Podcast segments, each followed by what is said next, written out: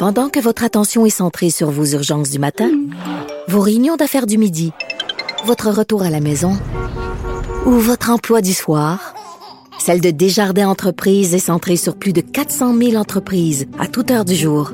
Grâce à notre connaissance des secteurs d'activité et à notre accompagnement spécialisé, nous aidons les entrepreneurs à relever chaque défi pour qu'ils puissent rester centrés sur ce qui compte, le développement de leur entreprise.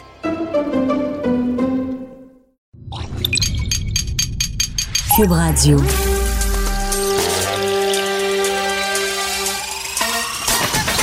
Jean-François Barry.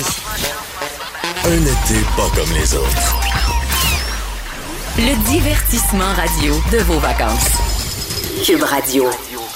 Jean-François Barry. Mardi 11 août, une des journées les plus chaudes de l'été. C'est très, très, très humide à l'extérieur en plus du soleil. Alors, hydratez-vous euh, adéquatement aujourd'hui. Le bilan de la journée, on est toujours sous les 100 euh, nouveaux cas. On est à 91, une seule personne décédée.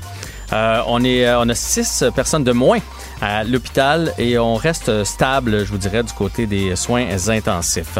On se demande, euh, avec les allergies, si vous faites des allergies, si vous êtes comme moi, on se demande des fois, euh, une allergie que j'ai ou bien j'ai des signes euh, de la COVID. Et là, il y a peut-être des gens qui disent, ah, il, exagère lui avec ses allergies. Moi, je faisais pas d'allergie avant. Puis je me disais exactement ça. Je me disais, les allergies, voyons donc, manquer le bureau ou pas être fonctionnel parce que tu as des allergies. Mais quand ça frappe, je vous le dis, ça frappe. Et on va en parler tout de suite avec Marie-Josée Franqueur, allergologue et huminologue pédiatrique. Bonjour, Madame Franqueur. Oui, bonjour, Monsieur Barry. Merci de prendre le, temps euh, pour nous aujourd'hui. C'est la grosse saison des allergies qui commence. Euh, en tout cas, c'est ben, ce que c'est ce que je ressens moi. Une des, saisons, là, parce qu'en fait, euh, les allergies saisonnières, il y a des pics différents selon la cause. Mais mhm. là, actuellement, c'est les pollens d'herbe à poux qui vont battre leur plein au Québec. Et est-ce qu'il y a des gens depuis le début de l'année, euh, peut-être que vous en avez été conscient, qui mélangent les symptômes de la COVID et les symptômes des allergies? Bien, en fait, euh, les symptômes typiques des allergies saisonnières, c'est vraiment euh, d'avoir euh, de l'écoulement nasal. C'est surtout des sécrétions qui sont vraiment très claires. dans le cas du COVID, c'est plutôt rare de rencontrer ces symptômes-là.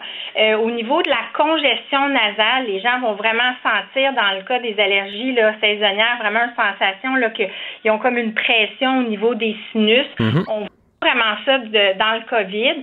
Euh, les autres symptômes vraiment typiques des allergies saisonnières, c'est les quintes d'éternuement, vraiment en série. On voit absolument pas ça dans le cas du COVID. Euh, les démangeaisons intenses du nez et des yeux, ça c'est flagrant là, dans les dans la saison des allergies, mais aussi pour les gens qui ont des allergies aux animaux, alors qu'on va pas rencontrer ça dans le COVID.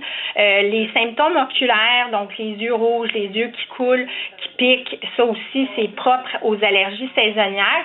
Donc ça, c'est vraiment quand même des bonnes différences. Là où il pourrait avoir une ressemblance, ben, c'est s'il y a de l'atout, parce que dans le cas des allergies saisonnières, quand les sécrétions euh, qui sont produites coulent en arrière de la gorge, ça peut déclencher un réflexe de tout ou de, tu sais, comme de racler sa gorge, comme mhm. si on voulait euh, se dégager. Euh, par contre, on, on, va aussi avoir des gens qui vont avoir aussi de l'asthme associé aux allergies saisonnières. Donc, effectivement, ça, ça pourrait être un symptôme là, commun euh, des deux côtés. Mais clairement, il n'y a pas de fièvre, là, même si on appelle ça le, le rhume des foins, là, euh, ça cause pas de, de, de, température, alors que dans le COVID, on va avoir de la fièvre. Et euh, donc, c'est quand même là, des, des différences qui sont quand même notées. Fait que là, il faut arrêter de nous regarder de travers si on tousse un peu parce que moi, j'ai eu ça. Puis je vous dirais que présentement, quelqu'un qui tousse à l'épicerie ou à la pharmacie, c'est pas bien vu. Tout le monde a l'impression qu'on est en train de les contaminer à la COVID. Dans, si on a des doutes, là, ou si on est anxieux, on se fait comme, mon Dieu, j'ai, j'ai, la gorge qui picote ou j'ai le nez qui coule, ben, on va passer le test quand même pour la COVID dans le cas d'un doute? Ben, moi, je commencerai d'abord par, de un, mentionner que les gens qui ont des allergies saisonnières, habituellement, c'est, ça, ils en ont souffert les années précédentes. Donc, je pense que mhm. si vous-même, vous disiez tantôt, M. Barry, que vous étiez connu pour des allergies saisonnières, vous, allez certainement ressentir un peu les mêmes symptômes. Et puis, en fait, c'est les, les réflexes de base, c'est de, de prendre donc les mesures pour ce qu'on appelle le contrôle environnemental, d'éviter d'aller faire sécher ses vêtements à l'extérieur, garder les fenêtres fermées, utiliser l'air climatisé.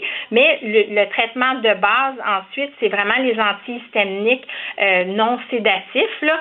Et déjà, les gens, s'ils voient une amélioration dans les 24-48 heures, serait pas le cas avec le COVID. Donc, je pense qu'avant de courir tout de suite à un centre de dépistage, je commencerais par avoir les réflexes usuels de la prise en charge de leur rhinite. Il y a certains patients qui vont avoir déjà une prescription aussi de corticostéroïdes nasaux, les fameux euh, traitements de spray pour le nez.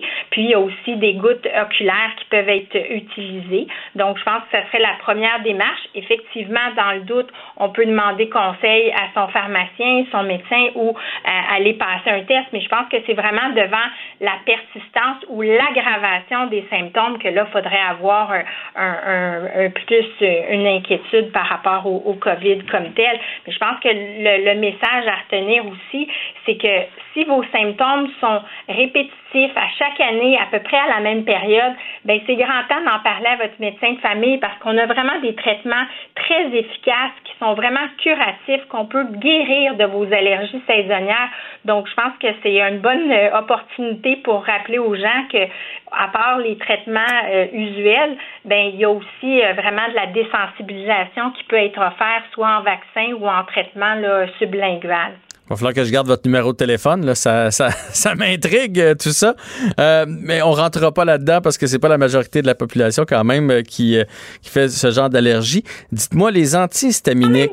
On est rendu à plus de 25% de la population canadienne et je vous dirais qu'actuellement, pour les dernières statistiques québécoises que j'ai vues, c'est la maladie non infectieuse numéro un chez les 19-44 ans. Donc, euh, c'est vraiment là, ça touche justement notre population jeune, active, qui peut se voir très incommodée au niveau de leur qualité de vie euh, en pleine justement saison estivale où est-ce qu'on a le goût justement de pouvoir aller profiter de l'extérieur, faire des sports et tout. Donc, euh, je pense qu'il faut pas minimiser que c'est une problématique qui touche beaucoup, beaucoup de gens et année après année. Donc, je pense que oui, il y, a, y, a, y, a, y a façon de de se dire que c'est une bonne façon de remettre ça à jour puis de d'en parler à, votre médecin parce qu'on a des traitements vraiment très efficaces pour euh, vous aider. Puis ceci étant dit, sur le site euh, internet de l'association des allergologues, non seulement on a des fiches d'information pour aider à reconnaître justement les symptômes, mais aussi pour vous expliquer c'est quoi les différentes options de traitement qui existent. Et puis euh, il y a aussi un, un répertoire géographique de tous les allergologues là, qui sont dans dans les différentes régions du Québec. Mais je suis bien d'accord avec vous. Puis comme je le disais d'entrée de jeu, moi je croyais pas ça avant. Quelqu'un qui me disait, euh, je, je pense que j'irai pas travailler, je fais des allergies, mais quand c'est pas contrôlé, puis dans le dans les pics là, euh, ça peut ça peut ressembler à des sinusites là ou à, presque des migraines là. Moi des fois quand les sinus sont vraiment congestionnés, fait que ah. fait que ça, ça peut être quand même assez intense. Mais je voulais juste pas régler mes problèmes à moi au micro. C'est ça que je voulais dire tantôt. Mais en fait, euh, justement, le, si on regarde le pic, par exemple, des pollens de graminées, il survient au Québec entre le mois de mai et juillet et ça tombe en plein durant la période des examens de fin d'année des adolescents, des universitaires, collégiens. Donc, euh, c'est pour dire que ça a vraiment, ça peut avoir un impact sérieux sur la qualité du sommeil, mais aussi sur euh, la concentration euh, à l'école, en classe, au niveau de la réussite, euh, la réussite même des examens de fin d'année. Donc oui, c'est c'est pas négligeable comme impact sur la qualité de vie des gens. Et moi, vous me corrigerez si j'ai tort, mais moi, mon médecin, il m'a toujours dit, t'attends pas d'avoir les symptômes avant de prendre les antihistaminiques tu les prends, tu sais, tu sais qu'à chaque période, à chaque année, tu as les mêmes symptômes, prends-les un peu en amont. C'est vrai, ça? Oui, ben en fait, c'est partagé parce que l'effet des antihistaminiques, il est très rapide, mais il n'a pas une très longue durée. Donc, euh, je vous dirais que c'est valable, oui, pour les corticostéroïdes ou pour ceux qui prennent du montelukast, du singulaire. On va effectivement les aviser de commencer quelques semaines avant euh, la période de pollen. Mais je vais être honnête avec vous, il n'y a aucun médecin qui est météorologue qui est capable de prédire dans combien de jours ou combien de semaines que les pollens vont commencer à la fonte des neiges. A des hivers euh, parfois euh, où est-ce qu'il a fait très froid très tard en mars puis d'autres où est-ce que ça a été très, très précoce. Alors, je veux dire, c'est pas toujours si évident que ça là, de, de se de s'ajuster au niveau de la du début de la prise des traitements. Mais je vous le répète, là, si vos symptômes sont répétitifs année après année, euh, c'est que vous avez vous seriez un bon candidat pour de la désensibilisation. On va aller essayer ça. Dernière question pour vous, si parce qu'on sait que les enfants, par exemple, qui ont de l'asthme, euh, les asthmatiques là, sévères, pourraient être euh, ben, plus incommodés par la COVID. Est-ce que c'est la même chose avec les gens qui font des allergies? Parce que veut, pas, on, respire moins bien, etc. Donc, est-ce qu'on peut comparer ah, les deux situations? On n'a pas de, on d'évidence que ça, c'est un, un, groupe qui a été plus à risque d'avoir la COVID ou d'avoir, en avoir des complications. Euh, nous, ce qu'on recommande à nos patients, c'est de continuer leur traitement et le plus important, justement, c'est de garder leur traitement de prévention. Par exemple, pour les asthmatiques, de continuer leur corticostéroïde inhalé. Ça, c'est très important, mais c'est il y, a, un élément, par contre, qu'il faut garder en tête, c'est que les gens qui ont le rhume des foins, qui ont des allergies saisonnières, vont avoir tendance à beaucoup, évidemment, éternuer, se toucher le nez, euh, avoir à se moucher. Donc, ils se manipulent beaucoup plus le visage. Alors, on le sait que c'est un mode de transmission euh, euh, pour la, la, la, COVID. Alors, mhm. toutes les mesures d'hygiène usuelles, de se moucher le nez rapidement, de jeter son mouchoir, de se laver les mains, d'éviter de porter ses mains au visage le plus possible. Mais par définition, quand on est prêt avec les yeux qui piquent puis le nez qui coule, euh, qui éternue et, et qui pique énormément, ben c'est sûr que ça peut porter plus à risque de mettre ses mains euh, au visage. Là. Mais c'est pas comme telle une catégorie nécessairement de gens qui sont plus à risque, c'est plus par les conséquences, si on veut, de leurs symptômes.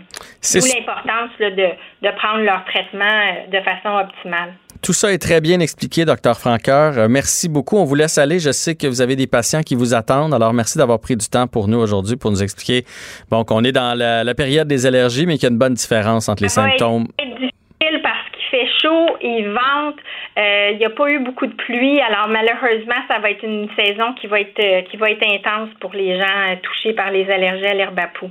Bon, ben merci de m'encourager. Je vous souhaite une belle journée. Merci, bonne journée. Au revoir. Au revoir. Marie-Josée Franqueur. Le commentaire de Olivier Primo, un entrepreneur pas comme les autres. Olivier Primo, comment vas-tu? Ça va super bien. Olivier, euh, je m'entendais en rétroaction, mais je pense que maintenant c'est correct. Parfait. Je, voulais, te dire baisse ton son ou je sais pas trop quoi, mais là, tout est revenu à la normale. Est-ce que tu as regardé la loterie hier?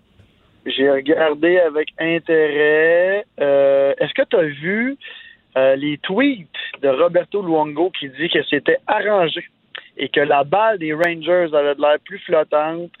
Il a dit, ouais, il a dit deux, trois minutes avant.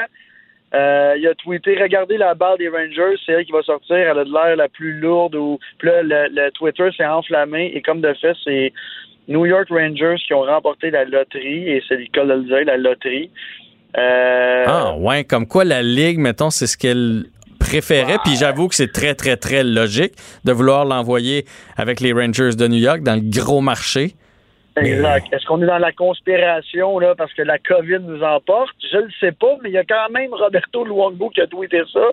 Euh, puis là, après, il y a plein d'autres spécialistes qui se sont enflammés, puis c'était plus une joke que d'autres choses, sauf que c'est quand même ça qui est sorti. Et euh, je pense que pour lui, c'était, ben, s'il veut gagner la Coupe Stanley rapidement, c'était la pire place où aller.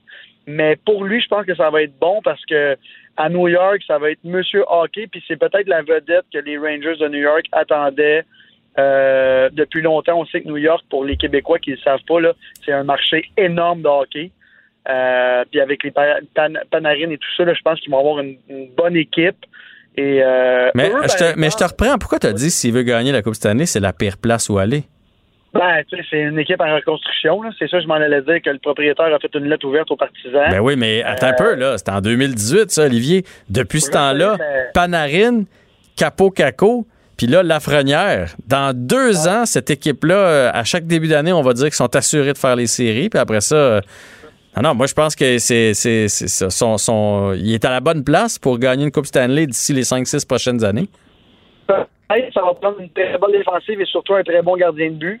Euh, oui, mais là, le jeune, là, Kirkoukin, ou j'oublie son nom, là, il, n'est pas piqué des verres, lui, là.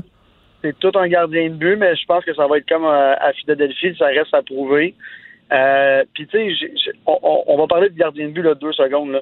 Depuis Carey Price, il n'y a pas ou très peu de gardiens dans la Ligue nationale qui sont arrivés et qu'on pouvait dire tout de suite en partant, ça va être un gardien de but dominant. Euh, puis je pense que les Rangers de New York, ils ont une très bonne offensive, très très bonne. je veux dire, ils ont des gros joueurs. Est-ce qu'ils ont une défensive un gardien de but en ce moment? Ça reste à prouver. Ils n'ont vraiment pas une grosse défensive, mais pour un marché comme pour la Ligue nationale, New York était la meilleure place où ils pouvaient aller. Parce que ça, on s'en est parlé de Toronto, qui est un énorme marché aussi, Pittsburgh, qui est rendu un énorme marché depuis Crosby. Oui, ça aurait été le fun, euh, un Lafrenière là-bas, mais en même temps, ça fait tellement longtemps qu'ils ont des grosses vedettes, puis même à Toronto, ils perdent, mais ils ont des grosses vedettes. Le monde sont habitués à des grosses vedettes. Là, New York, c'est comme euh, c'est la pépite d'or qui s'en vient. Euh, écoute, j'ai vraiment, vraiment hâte. C'est qui la plus grosse vedette qu'ils ont eue? Depuis la première, oui, il y a eu Longquist, là, tout le monde est d'accord avec ça. C'était Marc Messier, à mon avis. C'est ce que je m'en allais dire. On retourne aussi loin que Marc Messier. Hmm. Euh, puis je pense que entre toi et moi, je pense qu'Alexis Lafrenière va être très, très content de jouer dans la Big Apple. Ben ouais. Euh, ça va être une vedette la boule. Ça va être malade pour lui. Mais là, tu me fais repenser à la boule, puis c'est drôle parce que je me suis quand même passé la réflexion, puis là, je voyais pas de complot. Premièrement, c'est celle qui a échappé, hein? le gars de. Oui, exactement. C'est la boule, il a échappé la boule du boulier. Euh, première des choses. Puis moi aussi, je trouvais que c'était toujours les mêmes qui flottaient parce que tu as sûrement vu la vidéo de la loterie au ralenti. C'était les trois, quatre mêmes, puis les autres restaient dans le fond. Fait que là, là, je vais la revisionner autrement, euh, la, la, vidéo de la loterie. Et est-ce que tu as vu la boule des Maple Leafs de Toronto, juste avant que celle des Rangers réussisse à monter, qui frappe les deux poteaux, qui frappe les deux rebords et qui refuse de monter? C'est, c'est, écoute, regarde, on va en parler pendant longtemps. Ça, c'est comme le but. Est-ce qu'il était bon, le Michel Côté, on ne sait pas. Mais, en tout cas, tout ça pour te dire qu'il y a eu quand même euh, fabulation hier sur les, sur les internets. Et euh, j'étais, j'étais au rendez-vous. Et quand, quand Rangers a sorti, j'étais tellement content pour lui parce que justement, il va vraiment avoir du fun là-bas. Mais en même temps, ah, je me disais, la Ligue nationale doit tellement être contente en ce moment, Gary Bettman, de se frotter deux mains en même temps ensemble, puis il doit se dire, bon, on s'en va dans le plus gros marché de sport au monde, qui est New York, qui a tous les sports professionnels en double, et on s'en va avec la plus grosse vedette depuis Sidney Crosby que tout le monde attend. Puis tu sais, oui, oui, on parle de McDavid et tout ça, mais le, le excusez l'expression, mais le hype entourant Alexis Lafrenière, je me rappelle pas avoir vécu ça depuis Sidney Crosby et Alexander Ovechkin. Ouais, ben en fait, c'est aussi à cause de la COVID, le repêchage qui est reporté. Fait que tout ça a moussé sa candidature énormément. On va se garder nos, euh, nos, prévisions euh, parce que la deuxième ronde des séries commence pour la fin de la chronique, OK? Parce que je veux quand même t'entendre sur euh, des sujets d'actualité avant. Entre autres, le milieu de restauration qui risque de perdre 20 milliards à cause du télétravail. Parce qu'évidemment, quand tu télétravailles, tu vas pas chercher ton petit café, tu vas pas dîner avec tes collègues. Tu fais pas le vendredi un petit euh, dîner qui s'étire, là. Fait que ça, c'est beaucoup d'argent de perdu. Encore une fois, on s'en parle depuis, euh, depuis un mois. Euh, puis je vais revenir au centre-ville de Montréal. En ce moment, les tours sont presque vides. et je crois que même les restaurateurs sous-estimaient, moi le premier, l'ampleur des, des, des ventes qu'on fait avec le marché du travail. Mhm. Tu sais, les fameux, les fameux soupers de business, là. Euh, pour les gros, gros restaurants, encore une fois, je m'excuse de l'expression, mais high-end, prestigieux, euh, qui coûte cher et tout ça, en ce moment, il n'y en a pas parce que, premièrement, c'est du télétravail et deuxièmement, il n'y a plus de gros comptes de dépenses. Tout le monde a coupé puis ils ont dit on s'en reparle dans six mois, on s'en parle dans un an. Euh, je vais vous donner un exemple. Moi, j'ai un produit qui est vendu avec la BAP partout au Québec. Il n'y en a plus de dîner et de souper d'affaires en ce moment. Il n'y en a plus. Ils en font plus. Ils n'ont plus de budget pour ça parce qu'ils se concentrent à vendre euh, du liquide le plus possible pour récupérer toutes les ventes qu'ils ont perdues dans les restaurants dans les quatre derniers mois. Alors, en ce moment, je me mets à la place des gros, gros, des gros, gros comptes comme les banques, euh, qui en ce moment a une carte euh, et qui va inviter ses clients dans des gros restaurants le midi, il n'y en a pas. Je veux dire, comme toi, tous les cafés, c'est tous les, les, petits business dans les métros, dans les grosses places. J'arrête mhm. pas de parler de la place d'une ville, voyons, j'ai encore un, blanc de mémoire. Ville-Marie? Euh, exactement. Non, mais c'est un classique. Tu vois, tout le monde le matin, ça sort du métro ou ça monte dans les ascenseurs. Tout le monde a son petit café à la main. C'est quasiment, quasiment un trend. Tu sais, ça te prend ça, c'est ton, quasiment ton extension. Fait que, mais c'est de l'argent, ça, là. là. Exactement. Et j'ai des amis qui travaillent encore une fois à cette place-là. Ils ont tout, tout, tout, tout rénové avant Noël. C'est une belle place qui s'appelle le 4 Cartes. Ils ont mis des dizaines de millions. Il y a une vingtaine de beaux restaurants en bas, soit pour apporter, soit que tu peux manger là.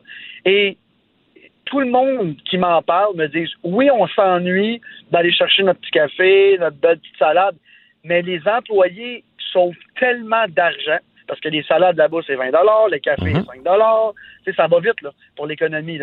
Euh, j'ai lu 20 milliards, puis je pense que ça, c'est à court terme, parce qu'à long terme, il y a énormément de ces restaurants-là qui vont refermer. Alors là, l'économie va ralentir encore. Les employés vont perdre leur job. Parce qu'en ce moment, oui, il y a beaucoup de restos qui ont, qui ont, ouvert leurs portes à nouveau, mais il y en a beaucoup qui sont encore fermés, dont les miens. J'ai même pas encore ouvert. Là, j'en ouvre un euh, de mes deux restaurants à Laval dans deux semaines.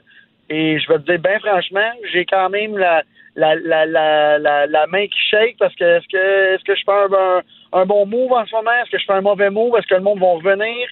Euh, j'ai beaucoup de soupers d'affaires dans ce coin-là. Est-ce que là, écoute, j'ai, j'ai, on est comme dans le néant parce que j'entends des amis restaurateurs qui fonctionnent encore très bien, puis j'en en, en, en entends d'autres que c'est des histoires d'horreur, Jean-François. Horreur. Euh, puis la seconde que la subvention va finir pour les salaires, c'est fini. Et là, la PCU va finir un jour. C'est aussi, là. C'est ceux qui travaillent pas en ce moment, puis qu'ils sont quand même capables de vivre avec des économies, puis tout ça, puis qui reçoivent la PCU. Quand ils vont arrêter, puis c'est des consommateurs de restaurants, c'est fini, le restaurant, là, ça arrivera plus, là. J'ai lu 20 milliards, puis je trouve ça bas. Écoute, je suis pas un, économiste, là, mais pour quelqu'un qui vit là-dedans, qui consomme la restauration et qui consomme le petit restaurant euh, au moins trois, quatre fois par semaine, j'ai bien peur pour les restaurateurs. Ben, en tout cas, ça va être à suivre. Puis si on a les moyens, il faut continuer de les encourager. Hein. Moi, je le faisais pendant la, pandémie, je le fais encore, mais même pendant le confinement, une fois par semaine, on allait se chercher de la bouffe dans un petit resto du coin. Là, les gens qu'on aimait fréquenter dans les dernières années, juste pour leur permettre de survivre. Je, je voyais ça comme une espèce de petite mission sociale. Ça aussi, puis là, il y a une, subvention ce matin qui est annoncée euh, par le gouvernement Legault, 4 millions de dollars pour la région de Québec. Mm-hmm. Jean-François, 4 millions, là je veux dire, oui, ça paraît beaucoup d'argent, mais pour relancer l'économie de Québec, encore une fois, c'est comme quand, quand ils ont annoncé 400 000 pour les terrasses à Montréal, c'est des. C'est la, vraie vérité, c'est ça. Fait que, on, là, on parle d'injecter des milliards et des milliards et des milliards et des pertes de milliards de dollars. Et là, on injecte 4 millions de dollars pour la région de Québec. Euh, écoute, je suis comme... Je me demande premièrement où va aller cet argent-là, à quoi va servir? Euh, je, trouve ça un peu dans une zone grise. On dirait que dans ce moment, on garoche de l'argent à gauche, à droite pour, pour, montrer qu'on garoche de l'argent. Mais elle va servir à quoi? Est-ce que c'est de l'argent qu'on prend, qu'on met directement aux poubelles? Euh, écoute, ça va être à voir, là, mais j'ai, j'ai pas pris cette annonce-là avec. Euh, j'étais pas content. Oui, j'étais content pour le monde qui va en bénéficier, mais est-ce que ça va servir quelque chose? Est-ce que ça va sauver des places pour deux, trois mois? Je pense juste que c'est de la l'argent qu'on verra jamais. Mais en fait, j'ai pas. Moi, je suis allé voir parce que moi, je finis vendredi la radio. Là, fait que j'ai pas pris vraiment de vacances cet été. Fait que euh, il annonce un automne qui va être beau. Je me suis dit, tiens, Québec, pourquoi pas euh, visiter mon, mon, Québec quand tout le monde va recommencer à travailler. Moi, je vais y aller. Fait que là, quand j'ai vu ça, j'étais allé cliquer pour savoir. Euh, ça, allait être où les deals? Qu'est-ce qu'on allait pouvoir faire avec ces 4 millions-là? Dans le fond, ça va être comme des espèces de circuits qui vont être proposés. Ah donc, donc euh, si tu achètes euh, ton billet, tu vas avoir ton musée, ton resto, ta chambre d'hôtel. Genre ça. Fait que l'argent va être mis là-dessus pour faire des packages. Moi, c'est ce que j'en ai compris. Fait que ça ça m'a pas excité, mais pas, euh, pas pour deux scènes. Là. Tu sais, moi, je veux choisir où c'est que je couche, puis je veux choisir où c'est que je mange. Là. Je veux pas que Madame Prou m'ait décidé ça d'avance, puis que je sois obligé d'aller me taper le musée parce que j'ai la chambre d'hôtel qui vient avec. C'est pour ça que je te dis, j'ai comme aucun. Je trouve ça tellement gris comme zone parce que ça profite pas à aucun propriétaire d'hôtel ou restaurant. Zéro, zéro, zéro. Puis en même temps, dans le fond, ça va profiter si le client, comme toi et moi, achète ce package-là. Si tu ne l'achètes pas, l'argent va où? Que, euh, tu le restaurateur qui fait un là, je, je raconte n'importe quoi, mais le restaurateur ou le musée qui fait un deal sur son billet parce qu'il te le met dans ton packaging d'hôtel, ben, si personne n'ajoute ce package-là, l'argent va où? Fait que c'est une fausse subvention déguisée, puis qu'on dit qu'on met de l'argent parce que j'ai lu le même article que toi, puis je, me, je suis allé voir un peu euh, les, les tweets là, qui se sont passés un peu là, de l'opposition puis tout ça, puis le thinking est le même que on pense pareil là, tout le monde en ce moment. On sait comme pas trop. C'est une subvention déguisée de 4 millions, Jean-François. C'est, c'est, c'est des peanuts pour lancer une Ben ouais, c'est peu, c'est peu, Ouais. c'est peu. Bon, hey, euh, t'as fait ça en champion. Il nous reste deux minutes pour faire nos euh, prédictions pour la deuxième ronde. Parce que je sais que les, les gens attendent ça, Olivier. Parce qu'ils se disent ils ont tellement été bons pour la ronde qualificative avec deux bonnes prédictions en huit. qu'ils veulent savoir qu'est-ce qu'on pense pour la prochaine ronde. Alors, même consigne, 5 points pour la bonne équipe, 2 points de supplémentaires si on a le bon nombre de matchs. Et je te rappelle que c'est 12 à 12 présentement entre toi et moi après la ronde qualificative. Je veux juste te dire avant qu'on commence que c'était, disons, une, une ronde de pratique parce que là, les vraies séries commencent là, là théoriquement. Là. Fait qu'on repart à zéro, on est reparti. Ben oui, on était rouillés, mais là, il n'y a plus de raison d'être euh, d'être rouillé. Et, et on va commencer avec la série qui nous concerne tous, Oui. Canadiens Flyers. Euh, Canadien. Ah ben, la guidoune, toi, chose. Je le sais, je le sais, je le sais. Je le sais. Canadien en, en 6. Ça va être une bonne série. Montréal en 6. Donc, toi, tu penses qu'ils vont Ouais. continuer de fermer le jeu, frustrer l'adversaire et euh, Carey Price va continuer d'être fumant? Il faut, parce que si on fait pas ça, ça fonctionnera pas. Il faut que mon joueur préféré, Nick Suzuki, connaisse une grosse série.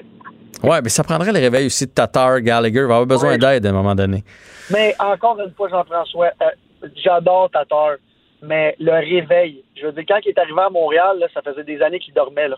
Fait que là, oui, il s'est réveillé, là, puis je pense pas que Tatar, ça va être un, un, un pointeur de 80 points. Fait que moi, Tatar, là, son rendement dans l'année, j'en prenais j'en laissais. J'adore ce joueur-là.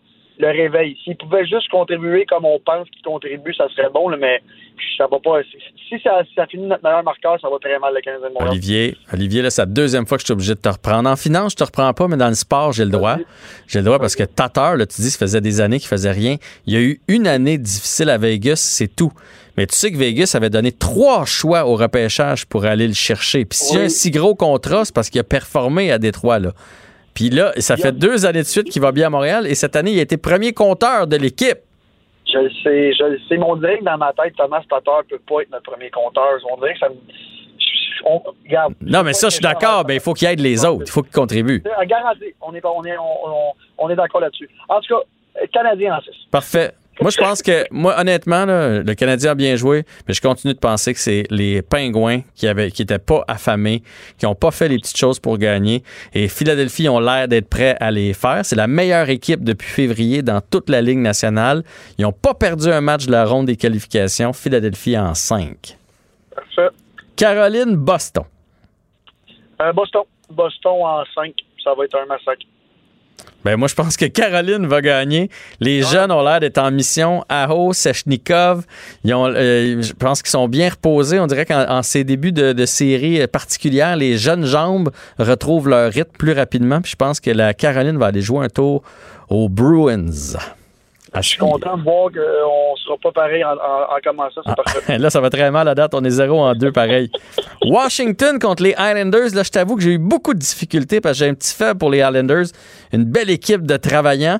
Mais je suis allé avec l'expérience Washington, mais en 7, ils vont trimer dur. Et là, moi, j'ai parlé à Anthony Beauvillier, qui est un de mes amis. Je vais y aller avec les Islanders parce qu'il me dit que la chimie d'équipe a jamais été aussi forte. Fait que j'ai des plugs à l'intérieur du vestiaire. Je vais y aller Islanders en 6. Parfait, mais là, moi, j'avais pas ça, ces plugs-là. Là. Tampa Bay contre Columbus, ça, c'est la reprise de l'année passée. L'année passée, pour situer les gens, Tampa Bay, saison record, 122 points. Là, ça, ça faisait, je pense, 40 ans que c'était pas arrivé. Et ils se font sortir en 4 par Columbus. Et là, ils s'affrontent à nouveau en première ronde des séries. C'est comme la vengeance. Est-ce que Tampa Bay va réussir à venger leur affront? Je pense que ça va être une des meilleures séries de la première ronde ou de la deuxième. Là. Vous le voyez là comme vous voulez. Je pense que Tampa Bay va gagner. Pas en 4, pas en 5. Euh, je pense même que ça va aller en 7, mais euh, Tampa Bay va l'emporter. Tampa Bay en 7, j'ai mis Tampa Bay en 6, puis je te confirme, c'est commencé depuis le milieu de la première période. Il y a déjà eu comme 8 chances de marquer, là, c'est fumant comme série, et c'est 1 à 1 présentement dans le match. On s'en va du côté de Vegas, Vegas contre Chicago. Euh, ça va être une très bonne série. Je vais mettre Vegas en 6. Parfait. Vegas en 5 pour moi, on s'entend sur celle-là. Calgary, qui va jouer contre Dallas, Dallas étant les favoris. Ça, ça va être toute une série aussi, puis je vais encore y aller parce que Calgary, en passant, c'est un de mes beaux choix dans la première ronde. Je vais reprendre Calgary. On va y aller en 6 aussi. Parfait. J'ai aussi Calgary en 6. Fait que dans l'Ouest, on est plus d'accord. Euh, Colorado contre l'Arizona, j'ai mis Colorado en 4. Ça va être un balayage, selon moi. Je vais mettre Colorado en 5. Colorado en 5. Et finalement, mes Canucks, que j'aime beaucoup, affrontent les champions de la Coupe Stanley. Les Canucks, là, quand on parle d'une belle équipe que j'aimerais avoir à Montréal, là, avec euh, des beaux jeunes prometteurs, les Canucks, là, c'est, c'est parfait. Les Canucks contre les Blues. Euh, en combien tu mets pour le fun? J'ai mis les Blues Ah en oui. 6. T'as mis les Blues en 6. Même si j'aime beaucoup les Canucks, ça me déchire, mais je pense que l'expérience des, des Blues va, va, va aller les, les faire gagner. Tu sais quoi, on va pouvoir se spinner un peu. J'hésitais. Je vais prendre les Canucks en 6. Vancouver en 6. Bon, ben parfait, j'ai noté tout ça. On rappelle qu'on a un 2 de miser là-dessus ou, ou un souper euh, à ton resto qui sera ouvert à Laval. Ça va être un super, on va avoir plus de fun. C'est bon. Hey Olivier, ça a été un plaisir. On se retrouve demain. Et demain, on va être à 4 heures du premier match entre le Canadien et les Flyers.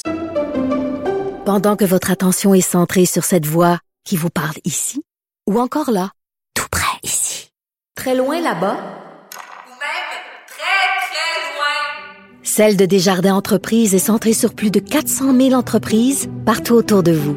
Depuis plus de 120 ans, nos équipes dédiées accompagnent les entrepreneurs d'ici à chaque étape pour qu'ils puissent rester centrés sur ce qui compte, la croissance de leur entreprise.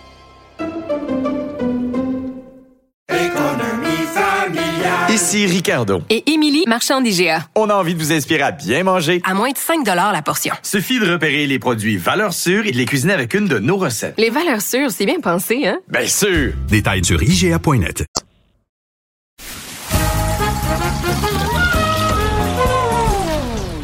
Ben non, il n'y a pas de quiz. Mais Jean-François vous donne quand même les réponses à vos questions. Cube Radio. Un été pas comme les autres.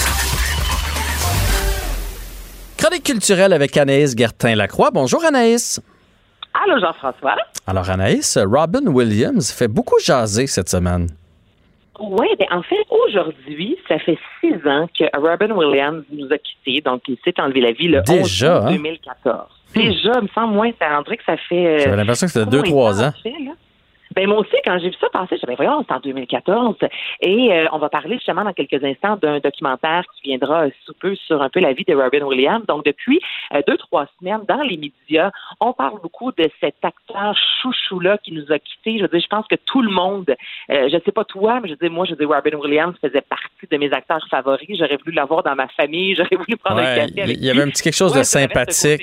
Ouais. Oui, absolument, qui est un peu comme à, la Tom Hanks aussi, tu sais, qui cadre pas trop, on dirait, dans le gros euh, glamour hollywoodien. Et euh, là, je, vous en parle aujourd'hui, en fait, parce que on sait que Donald Trump et euh, Twitter, euh, ben souvent, ça finit euh, en bagarre, il envoie un peu promener tout le monde, et la pomme tombe pas loin de l'arbre. Alors, c'est le fils de Donald Trump, Eric Trump, qui a, lui, décidé, la semaine dernière, de publier une vidéo de, euh, du comédien, donc de Robin Williams. Là, c'est une vidéo qui remonte à 2009, donc il n'y a aucun rapport avec ce qui se passe présentement dans les élections. Et dans la vidéo, on entend Robin Williams qui euh, rit un peu de Joe Biden. Disant que Joe Biden le fait penser à son vieil oncle qui prenait des médicaments avec le mauvais dosage. Il y a toujours beaucoup d'humour ici, la preuve, Joe Biden est là et il divague. Donc, il s'en prend à son rival. Je te fais entendre un extrait de cette vidéo-là qui a été partagée des milliers de fois sur Twitter. Have comedy, though. We still have great comedy out there. There's always rambling Joe Biden. What the fuck? Joe says shit that even people with Tourette's go, no. No. What is going on? C'est en anglais, mais is ça dure, je te dirais, une euh, trentaine de secondes. Et là, à la, après la, la vidéo, il y a une publication disant, euh, ouais, c'est une attaque sauvage à l'égard de Joe Biden avec un beau euh, bonhomme sourire qui fait un petit clin d'œil. Ça manque de classe. Ça manque de classe, moi, tu là, dis? Quelque chose qui s'est passé en classe. 2009 de quelqu'un décédé. Voyons donc. Mhm. Ça n'a juste pas de sens. Donc là, Zelda Williams, qui est la fille de Robin Williams, a décidé de répondre sur Twitter disant pendant que vous sortez des vieux souvenirs, là, que là, entre guillemets, en gros, pour promouvoir une cause politique, ben, vous devriez voir ce que mon père a dit à propos de votre père. Et là, on ramène un, justement, Robin Williams, qui, en 2012, disait que Tom, euh, pas Tom, excuse-moi, que Donald Trump était effrayant, qu'il jouait au Monopoly avec des vrais immeubles et qu'il était capable de dire de sa fille qu'elle était attirante. Donc là, ça, ça a été retweeté, tu comprendras. Donc, Quelle belle réplique. La réplique est parfaite et la meilleure, c'est à la fin de son message, elle invite la population américaine à voter à la présidentielle en, au mois de novembre prochain et elle termine en disant Ah oui, un petit rappel que les morts ne peuvent pas voter, mais les personnes vivantes, elles, le peuvent. En voulant dire lâchez les personnes mortes, s'il vous plaît. mon père est décédé il y a six ans, ça n'a aucun rapport dans cette campagne électorale-là. Mais évidemment, tu comprendras que ça sur Twitter, les gens regardaient ça, c'est comme un, un mauvais téléthon et je comprends pas Eric Trump qui a eu la bonne idée de faire ça, ça c'est ça, comme on disait, il y a vraiment. Il, y a des gènes du père, hein? il y a des gènes du père. Il y a, il y a tout son jugement. Oui, c'est ça, ce jugement-là. Ça n'a juste aucun sens. C'est vraiment un manque de classe. Mais je suis contente que la famille de Robin Williams ait rouspété et ait fait comme wow, il y a des limites. Là, au même titre, on a parlé, toi et moi, dans les dernières semaines, des artistes qui veulent pas que leurs chansons soient utilisées dans des campagnes électorales, ce qui est tout à fait légitime. Ben, c'est la même affaire. On va pas prendre une vidéo de Robin Williams qui voudrait sûrement pas, j'ai l'impression peut-être que je parle au travers de mon chapeau, mais euh, qu'on pense à lui lorsqu'on pense à Donald Trump. Donc, non, on va le laisser où est-ce là, puis laisser euh, on, les utilise pas ces vidéos-là. Ben, je suis bien d'accord avec toi. Je pense pas qu'il aurait souhaité ça. Mais parle-nous du documentaire qui va sortir sur Robin Williams en septembre. Oui, ça, c'est le 1er septembre. Ce sera en euh, vidéo sur demande. Documentaire que j'ai hâte de voir parce que sa famille fait vraiment partie de la, oui, réalisation, fait partie du documentaire, fait partie de l'ADN de ce projet-là. Il y a Suzanne Schneider-Williams, qui est la veuve de Robin Williams, qui a vraiment, je dirais, parrainé le projet. Et en fait, c'est que lorsque Robin Williams est décédé, il y a eu une autopsie, mais c'est vraiment un an plus tard qu'on a pu révéler euh, et on a compris qu'il souffrait notamment de démence. Et à l'époque, les spécialistes en santé disaient que c'était un des pires cas qu'ils avaient vus dans leur vie. Donc là, dans le documentaire, il y a euh, sa femme, en fait, qui dit comprendre un peu qu'est-ce qui s'est passé justement dans les dernières années avec Robin Williams. Elle disait il souffrait d'anxiété, de paranoïa, d'insomnie, il faisait des cauchemars, puis on comprenait pas, malgré des médicaments, il y avait quelque chose qui était plus profond, encore un mal-être hmm. profond. Et là, c'est cette maladie mentale, entre guillemets, qu'on veut mettre de l'avant. Il y a beaucoup de producteurs, des réalisateurs qui ont collaboré avec Robin Williams, et c'est ça, je vais te faire entendre. Son, un de ses derniers films, ça a été euh, Un gardien au musée. Je sais pas si tu te souviens. Là, ben oui, ben oui. Je l'ai vu plusieurs fois, le musée qui euh, s'anime pendant la nuit. Qui s'anime. Ben oui, puis Robin Williams qui, est extraordinaire avec son kit un qui jouait euh, Roosevelt. Il jouait à Roosevelt là-dedans.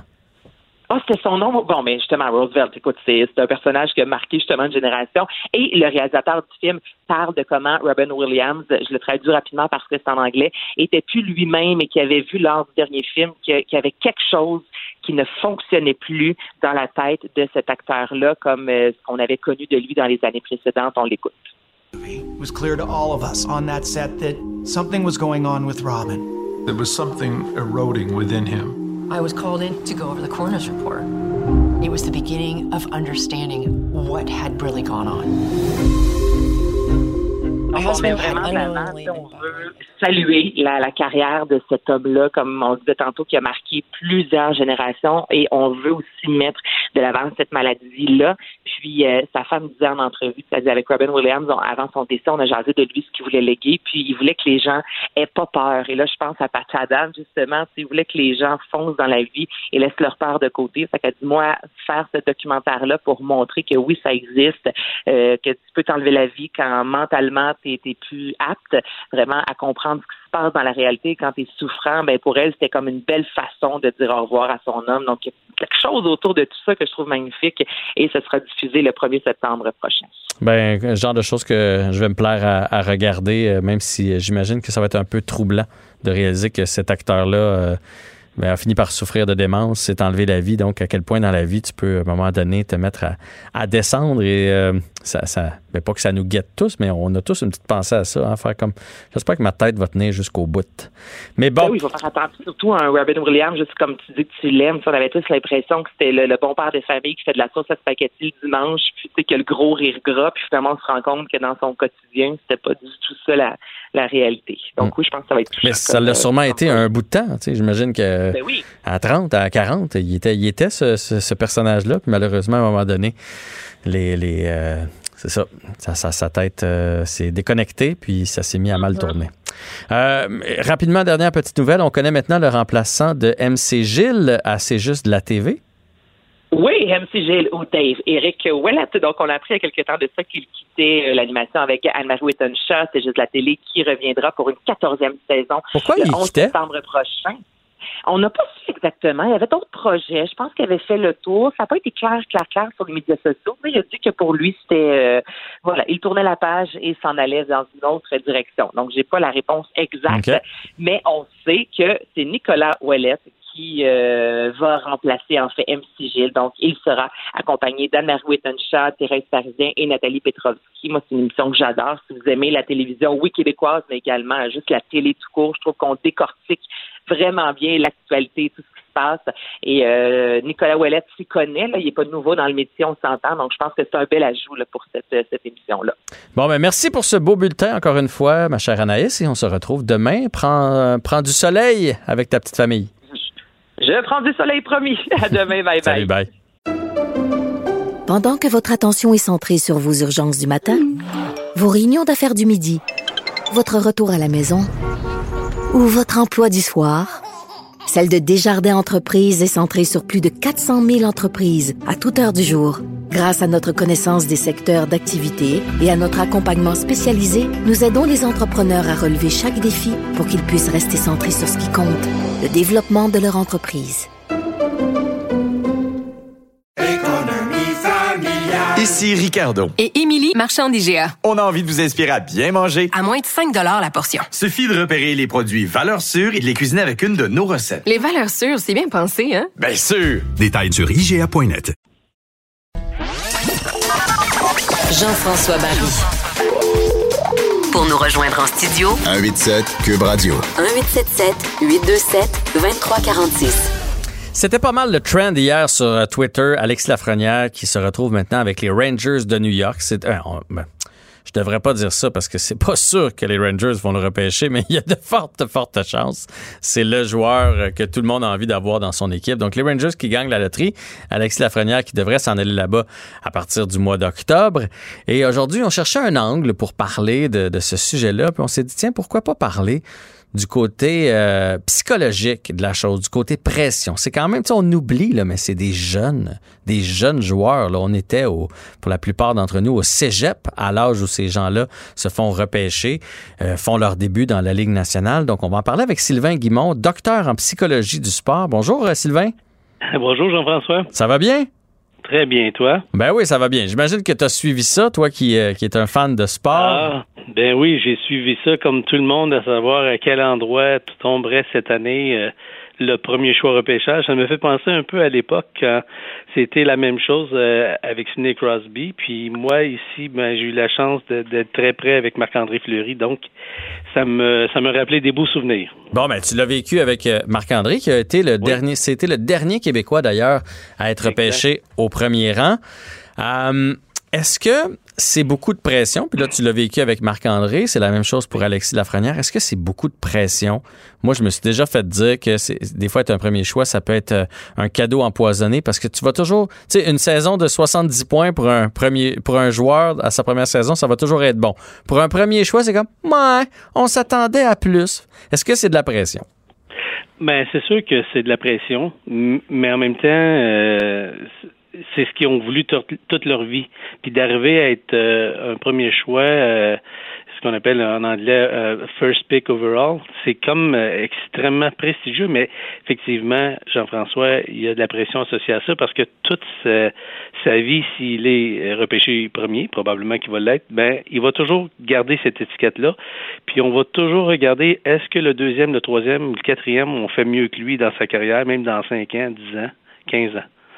C'est certain qu'il y a une pression, puis c'est là que c'est important d'être bien entouré. Puis ça, lui, il l'a bien fait depuis le début. Il a trouvé avec Christian Daigle, avec euh, avec Émilie, euh, ses agents sont extrêmement professionnels. Il est bien entouré là-dessus.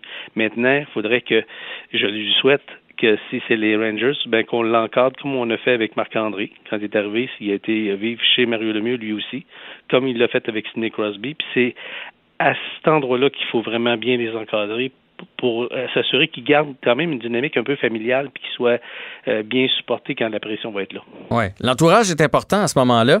Et j'imagine que les valeurs aussi, tout ce qu'on a enseigné à nos enfants, ça semble être une famille plutôt terre à terre. On, on le voit pas bien ben flasher. D'ailleurs, euh, Alexis Lafrenière, j'imagine que c'est là, quand, tu te retrouves dans ce genre de situation, que, que la personnalité va ressortir puis ce qu'on a enseigné à nos enfants.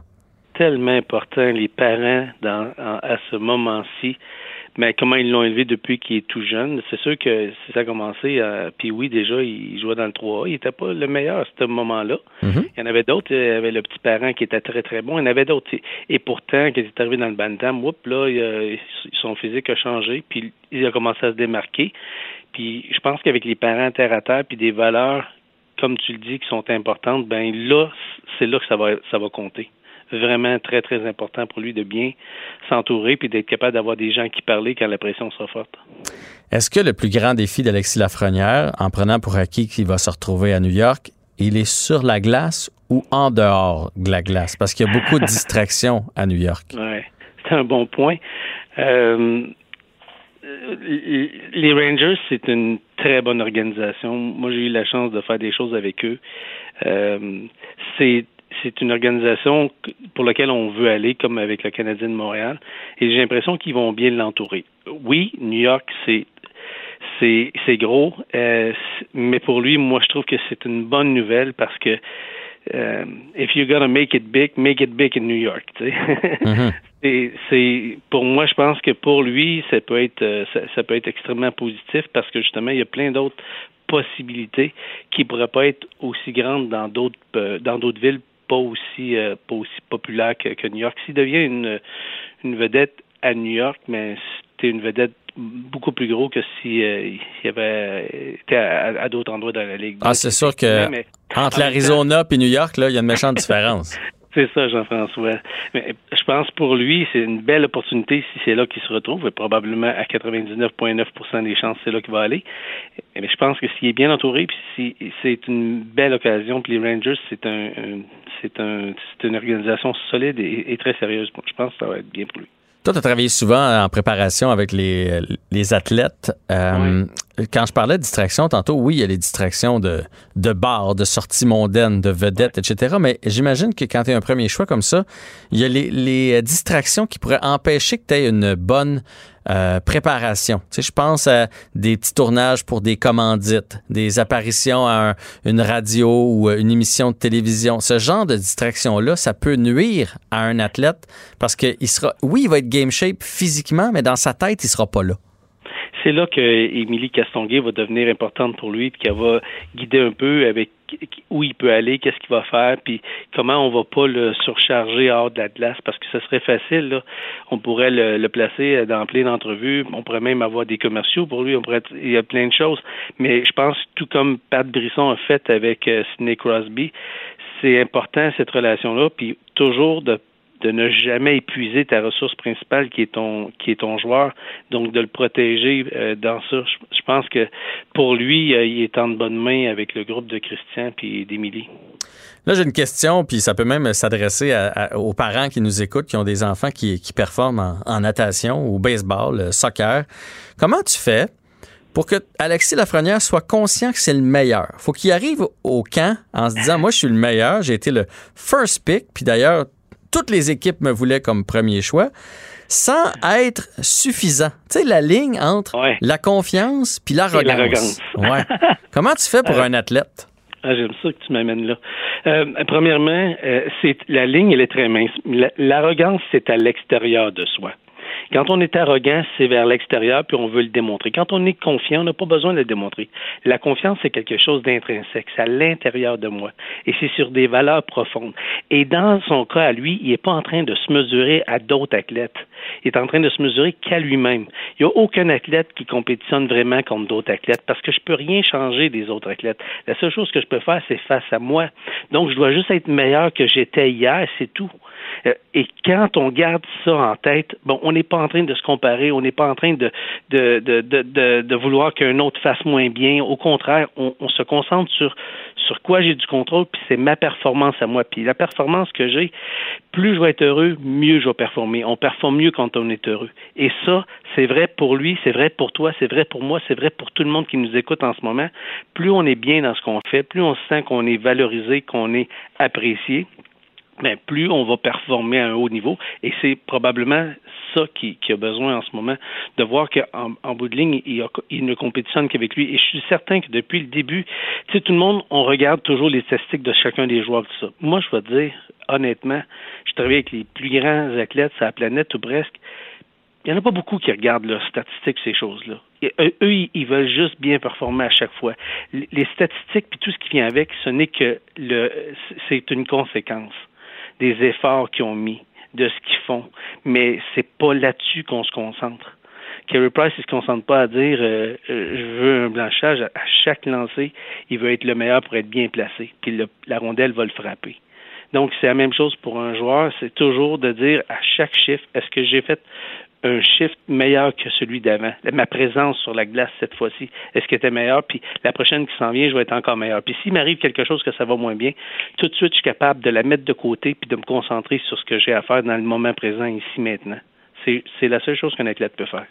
C'est une excellente réponse, euh, Sylvain. Je prends bonne note. C'est longue un peu, je m'excuse, Jean-François. Mais c'est parfait, puis c'est effectivement, c'est bon pour les sportifs, puis c'est bon pour nous dans notre vie aussi.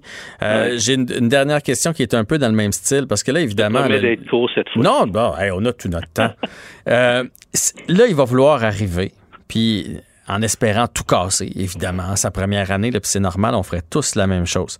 Là, il va vouloir s'entraîner, s'entraîner, s'entraîner. Euh, c'est quoi le bon dosage pour oui, avoir ton corps au maximum, mais avoir ta tête aussi aérée? Tu sais, s'entraîner puis le laisser vivre en même temps. Oh, c'est drôle parce que les athlètes euh, que, que je, fais avec, avec moi en ce moment dans Ligue nationale, je leur dis le hockey, c'est quand tu es sur la glace, quand tu sors de, là, il faut essayer de penser à autre chose. Parce que si tu joues 24 heures sur 24, tu as des chances que tu sois pas mal épuisé.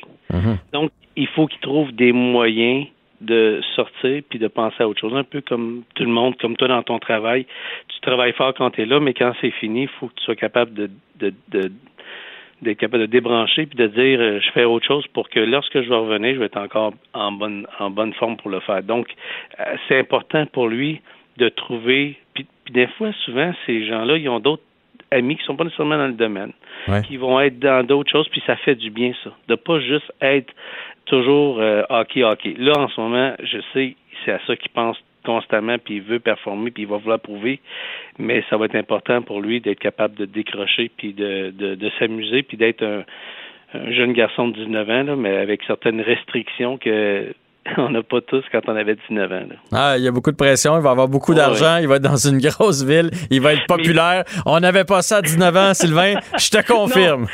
Mais le bon point, Jean-François, je pense que la Ligue nationale a fait un pas de géant lorsqu'ils ont mis des règles pour les pour ceux qui rentrent comme année recrues mhm. dans les contrats, dans tout ça. Ça, ça, ça les euh, ça les éloigne un peu d'une pression aussi forte qu'à l'époque où il y avait des contrats euh, presque sans limite pour les recrues. Puis on s'attendait à ce que la recrue soit toujours le meilleur joueur de l'équipe. C'est pas toujours le cas. C'est difficile. Ils sont, sont tous bons maintenant. Ben oui. Ben Donc, il va jouer avec euh, les, les, meilleurs de la, de la, planète, puis il va se mesurer à eux, puis on devient meilleur quand on joue avec des meilleurs. Donc, je pense qu'on n'a pas, on n'a pas fini d'entendre parler de lui, puis je suis content. C'est un jeune Québécois.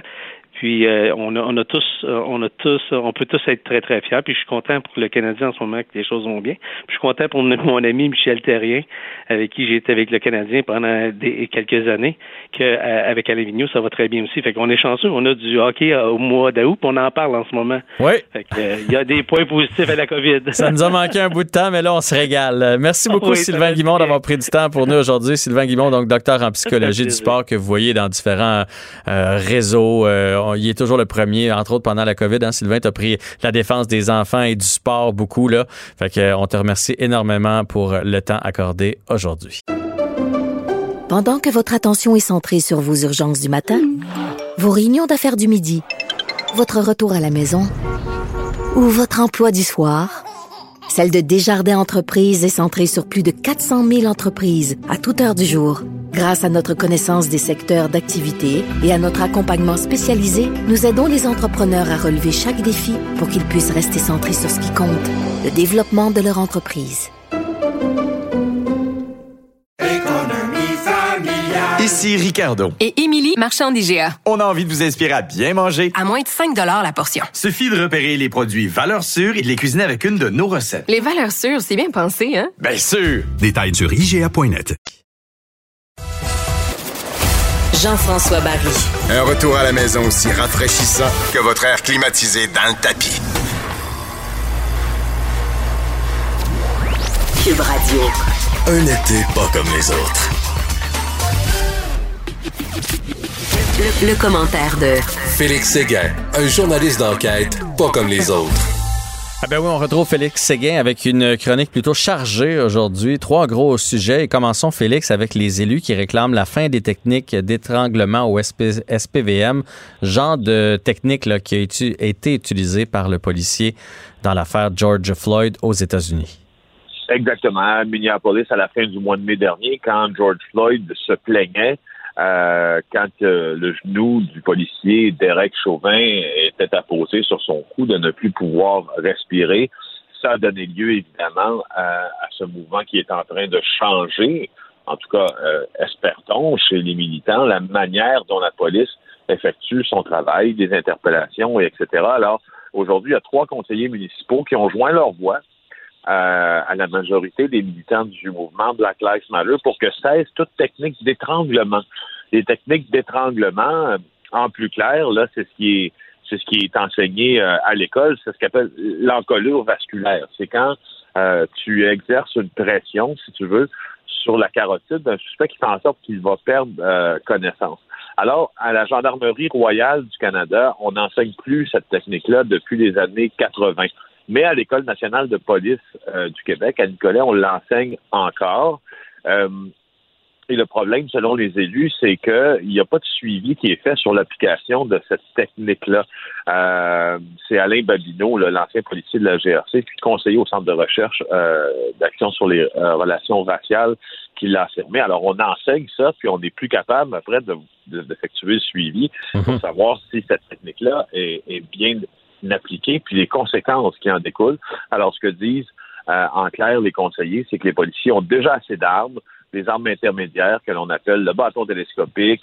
Euh, il y a aussi le pistolet à impulsion électrique, ce qu'on appelle le taser gun, puis d'autres techniques de maîtrise physique aussi qui existent sans qu'on ait besoin de cette technique-là d'étranglement qui ne devrait être utilisée qu'en dernier recours, selon le conseiller de l'opposition, Abdelak Sari. Alors, le 24 août au Conseil de ville de Montréal, euh, au Conseil municipal, il va y avoir une motion déposée en sens de bannir, et je cite, toute technique d'intervention empêchant la personne visée de respirer. Point.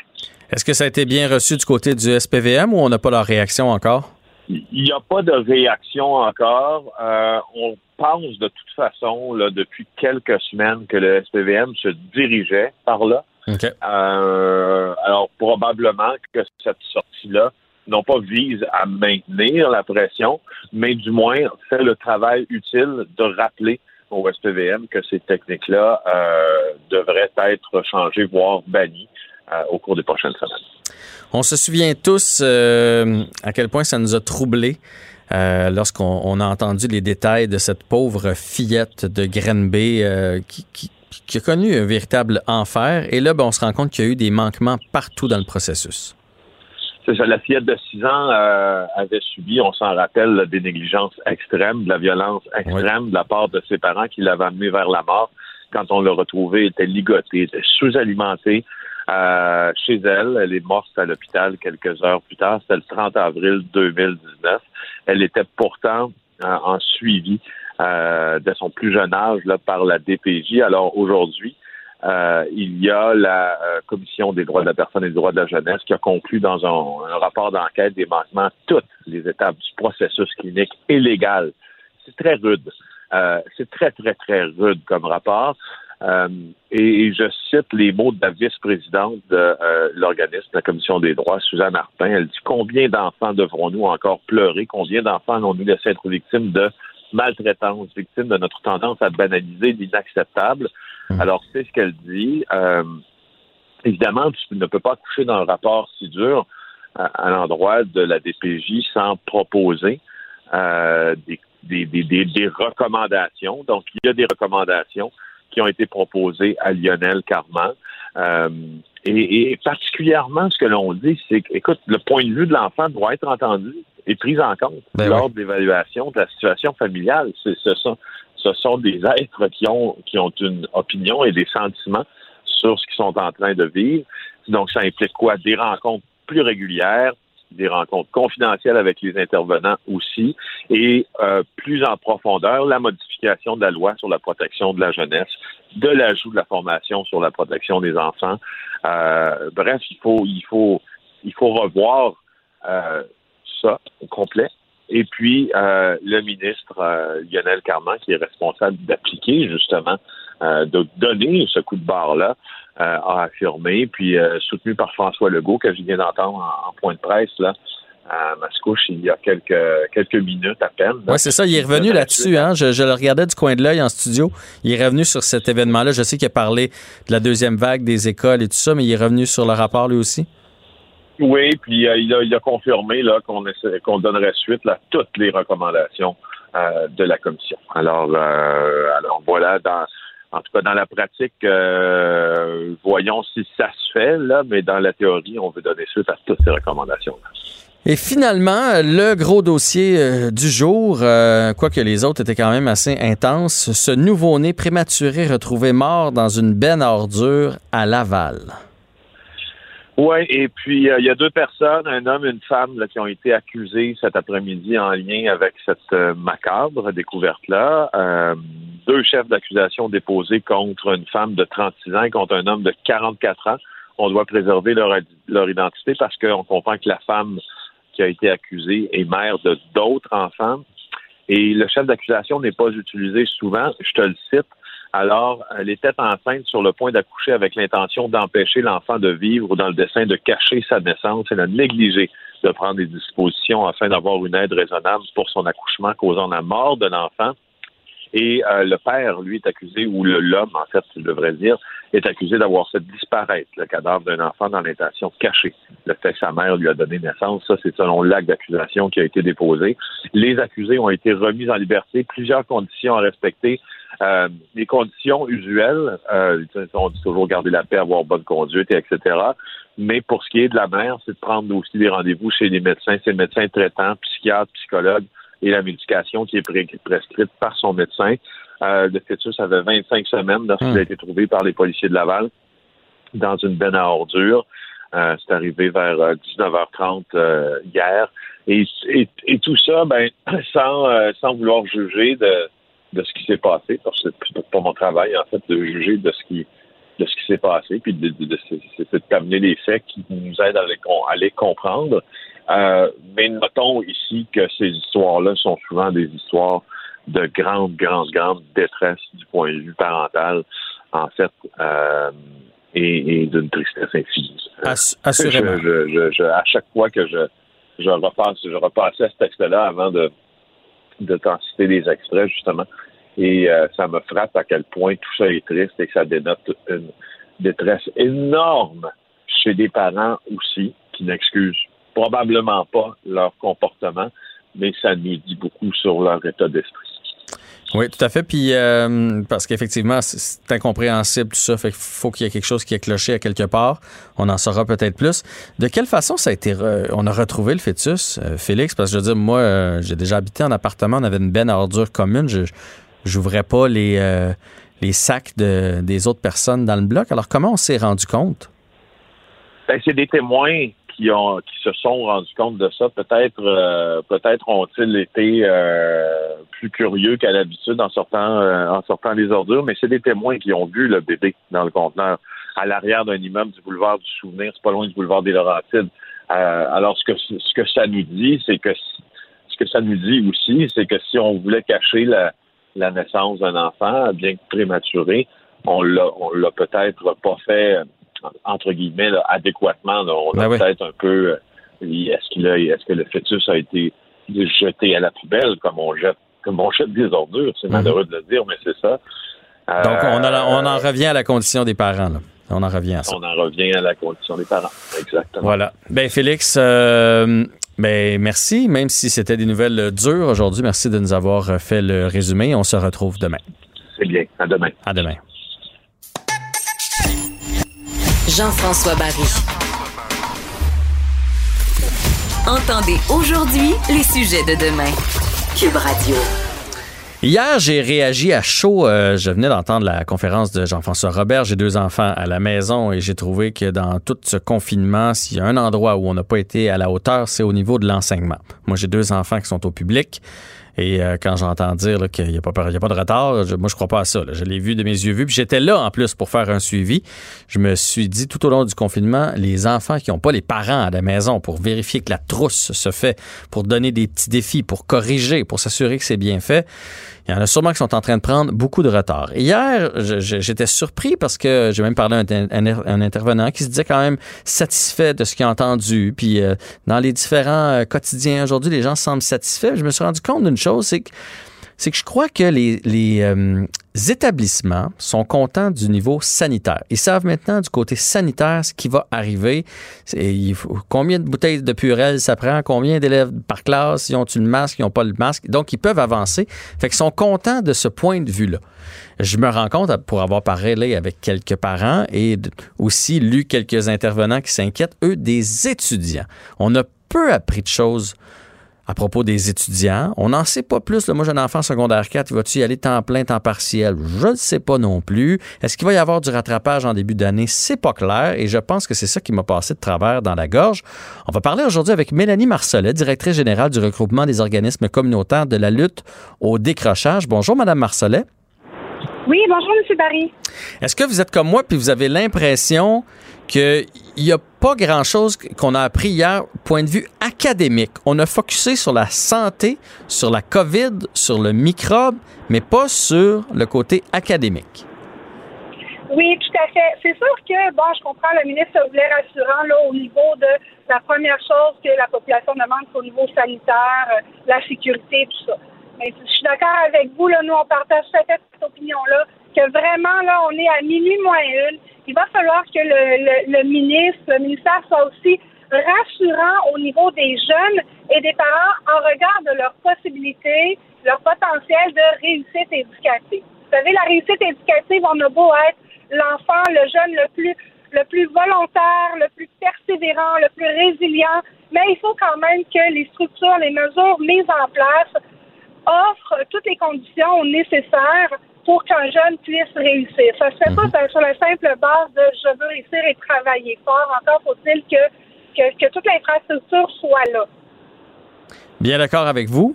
Euh, tous les intervenants à qui j'ai parlé cet été, on est revenu souvent évidemment sur euh, la, COVID, les écoles, ils me disent toutes que la pire chose pour le décrochage, c'est lorsque l'enfant, déjà qui, n'aime pas l'école, ou qui n'a pas des bonnes notes, ou que c'est difficile pour lui, euh, n'est pas sur les bancs d'école pendant une longue période. Il n'y a rien de pire que quelqu'un qui arrête un six mois pour aller travailler. Il est difficile à raccrocher. Et là, c'est exactement ce qu'on vient de vivre. Depuis le mois de mars, que les élèves sont pas à l'école, euh, avez-vous peur au décrochage scolaire? Oui, ben, je commence. Oui. En fait, c'est sûr que pour les jeunes, là, là quand on parle le travail, tout ça, ben, on parle plus des jeunes de quatrième secondaire, cinquième secondaire. C'est sûr qu'on le voit, là, c'est dans les milieux défavorisés que c'est plus prégnant. Un jeune qui est en difficulté, déjà à l'école, Euh, et je précise là, vraiment des jeunes qui sont en difficulté à l'école, parce que avec ces jeunes-là que nous, on travaille.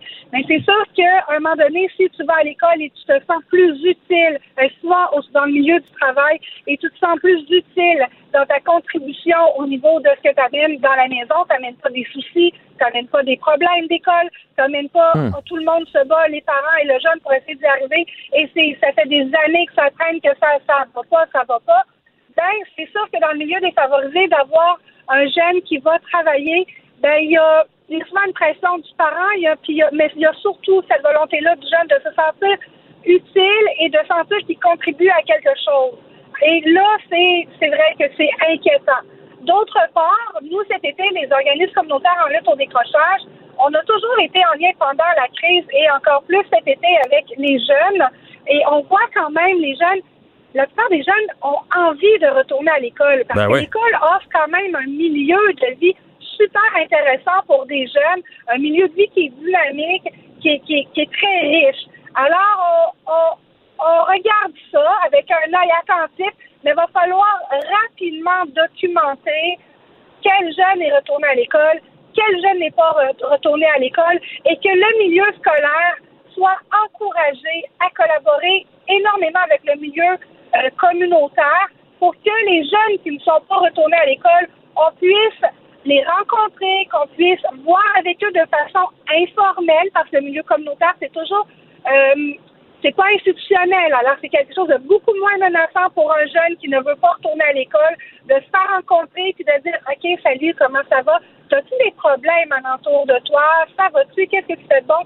Parce que même si le jeune veut retourner à l'école, peut-être qu'il n'a pas alentour de lui, à la maison, dans sa famille, dans son environnement, les conditions nécessaires. Et là, on parle des jeunes de quatrième secondaire, cinquième secondaire, mais je souhaite attirer votre attention sur le, décrochage scolaire, ça se fait pas à 16 ans. Le décrochage scolaire, ça commence à germer dans la tête d'un enfant dès qu'il commence à avoir des difficultés et auxquelles, ben, à un moment donné, on n'a pas trouvé de réponse, de solution, de, de, soutien adapté pour qu'il puisse lui-même surmonter ses difficultés.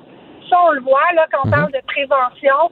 Mais un enfant à 6 ans, à 7 ans à l'école, il comprend que c'est nouveau, il se compare avec ses amis, il peut se dire, OK, ça va moins bien, j'apprends moins vite que l'autre, que l'autre, mais il ne se sent pas encore là, euh, dans la marge, là, sur une voie de garage, là, où ça va pas. Ouais. Mais quand tu commences à avoir, là, c'est en quatrième année, là, c'est rendu à 9 ans, en cinquième année, 10 ans, ça va toujours pas à l'école.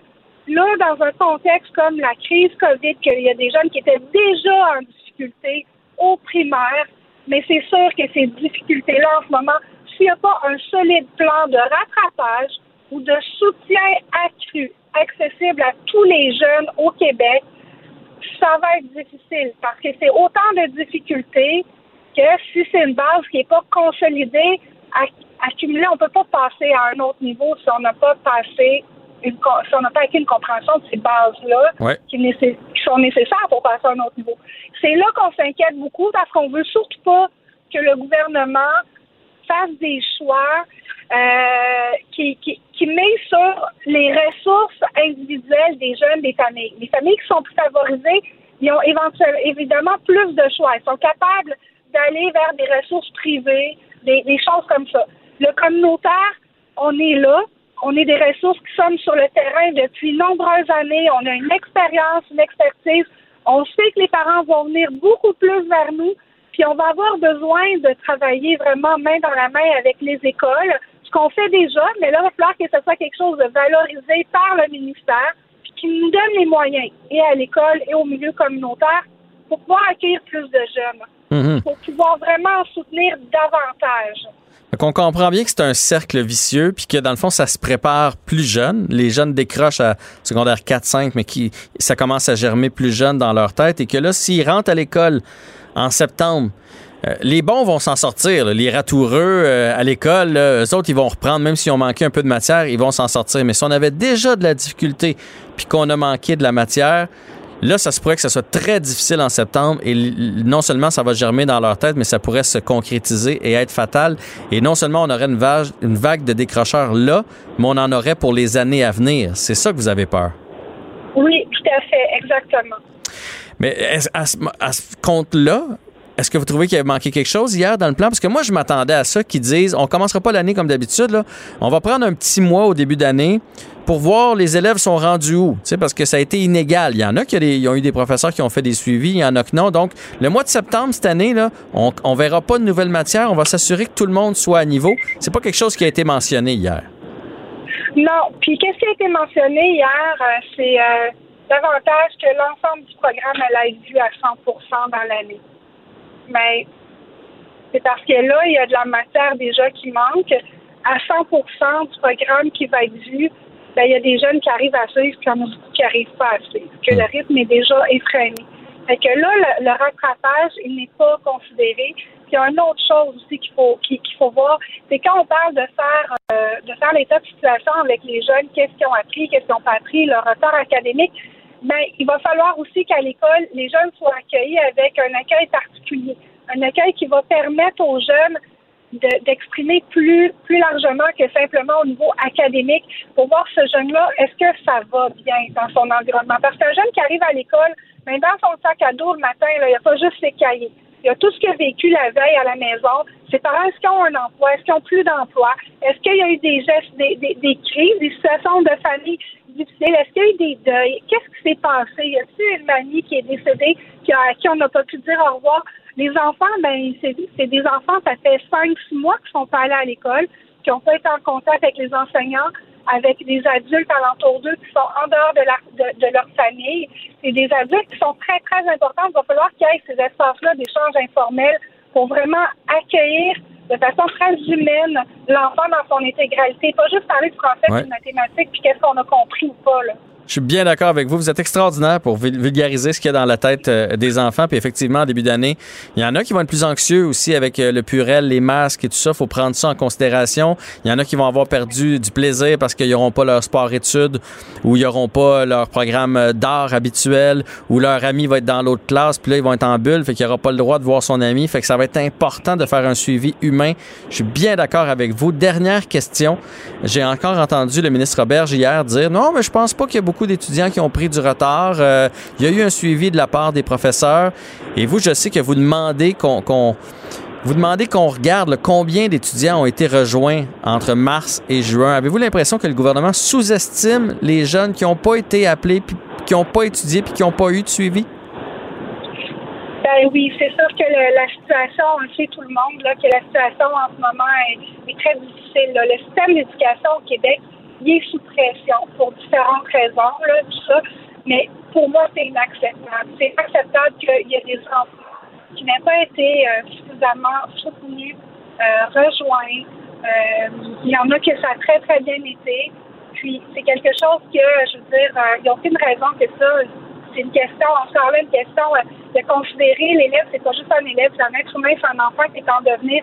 Il faut absolument qu'il y ait des consignes claires et des directives que si ça se reproduit, que tous les enfants au Québec ils puissent bénéficier d'un appel, d'un coup de téléphone, d'un quelque chose pour voir comment ça va, comment ça se passe. Puis qu'on ne crée pas, qu'on n'exerce pas un réseau à deux, trois vitesses, que s'il y a des enfants qui sont capables d'avoir de l'enseignement à distance, ben qu'on s'assure que tous les enfants puissent avoir accès à ça, que ce soit pas une certaine clique d'enfants plus privilégiés qui puissent réussir, que le reste du Québec, euh, il est laissé un peu de côté, selon si on a un ordinateur à la maison ou pas, si l'enseignant, ça y tente ou ça y tente pas, si, non, ça ça, ça fonctionne pas comme ça, là, et ça, s'agit d'une responsabilité sociale qui doit prévaloir euh, au-dessus de, dessus de, de, de tous les qu'on peut avoir. Mélanie Marcelet, directrice générale du regroupement des organismes communautaires de lutte au décrochage, continuez de vous faire entendre, de prendre la parole pour les jeunes et en espérant que vos bons conseils portent fruit. Merci beaucoup, M. Barry. Bonne journée. Bonne journée et bonne rentrée à tout le monde.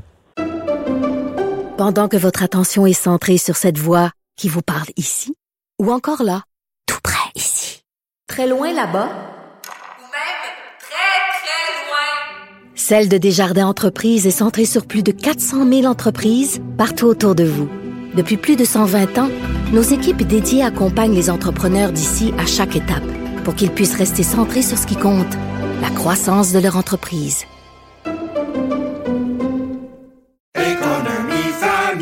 Ici Ricardo. Et Émilie, marchand d'IGA. On a envie de vous inspirer à bien manger. À moins de 5 la portion. Suffit de repérer les produits valeurs sûres et de les cuisiner avec une de nos recettes. Les valeurs sûres, c'est bien pensé, hein? Bien sûr! Détails sur IGA.net.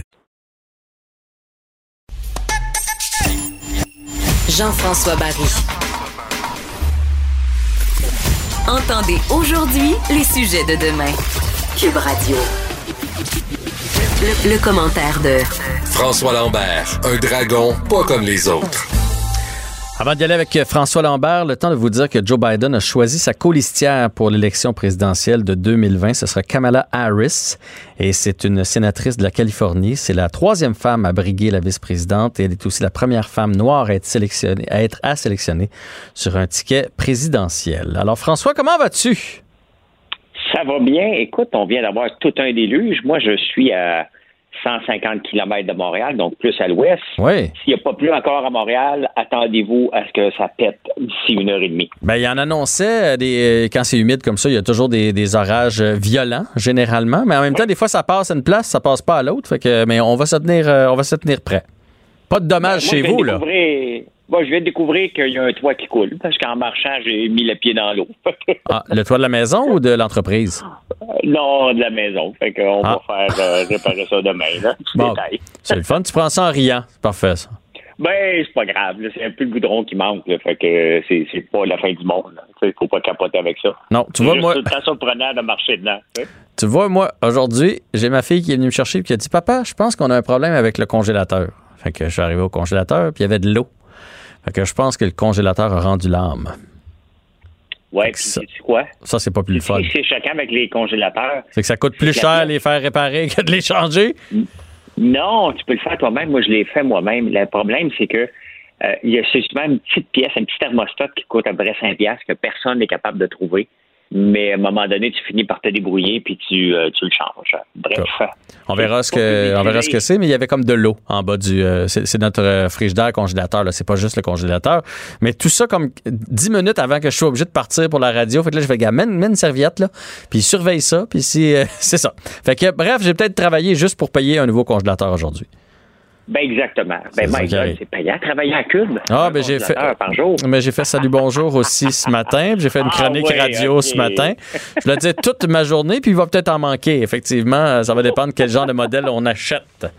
Ça pour dire que ce sera pas une journée payante, c'est ça que je voulais dire. Non, exactement. Exactement. Bon, bon, Hey, bon, bon. Il y a pire, il y a les cabanes à sucre qui ont eu la, une- la vie dure cette année parce que la COVID, le confinement est arrivé pendant le temps des sucres. Ça dure trois semaines le temps des sucres. On n'a pas le temps de se revirer de bord. C'est pas quelque chose qu'on peut reprendre.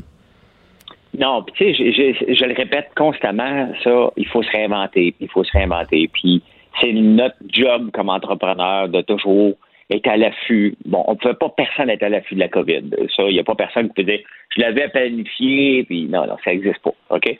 Ça nous a pris par surprise. La réalité, est-ce que les cabanes à sucre ont été pris par surprise réellement ou ils se contentent de travailler deux mois par année depuis toujours? Parce que Bon, c'est pas vrai. Ce que je veux dire, c'est que dans la cabane à sucre, on travaille deux mois par année. On travaille dix semaines, la réalité, à part ceux qui ont des mariages.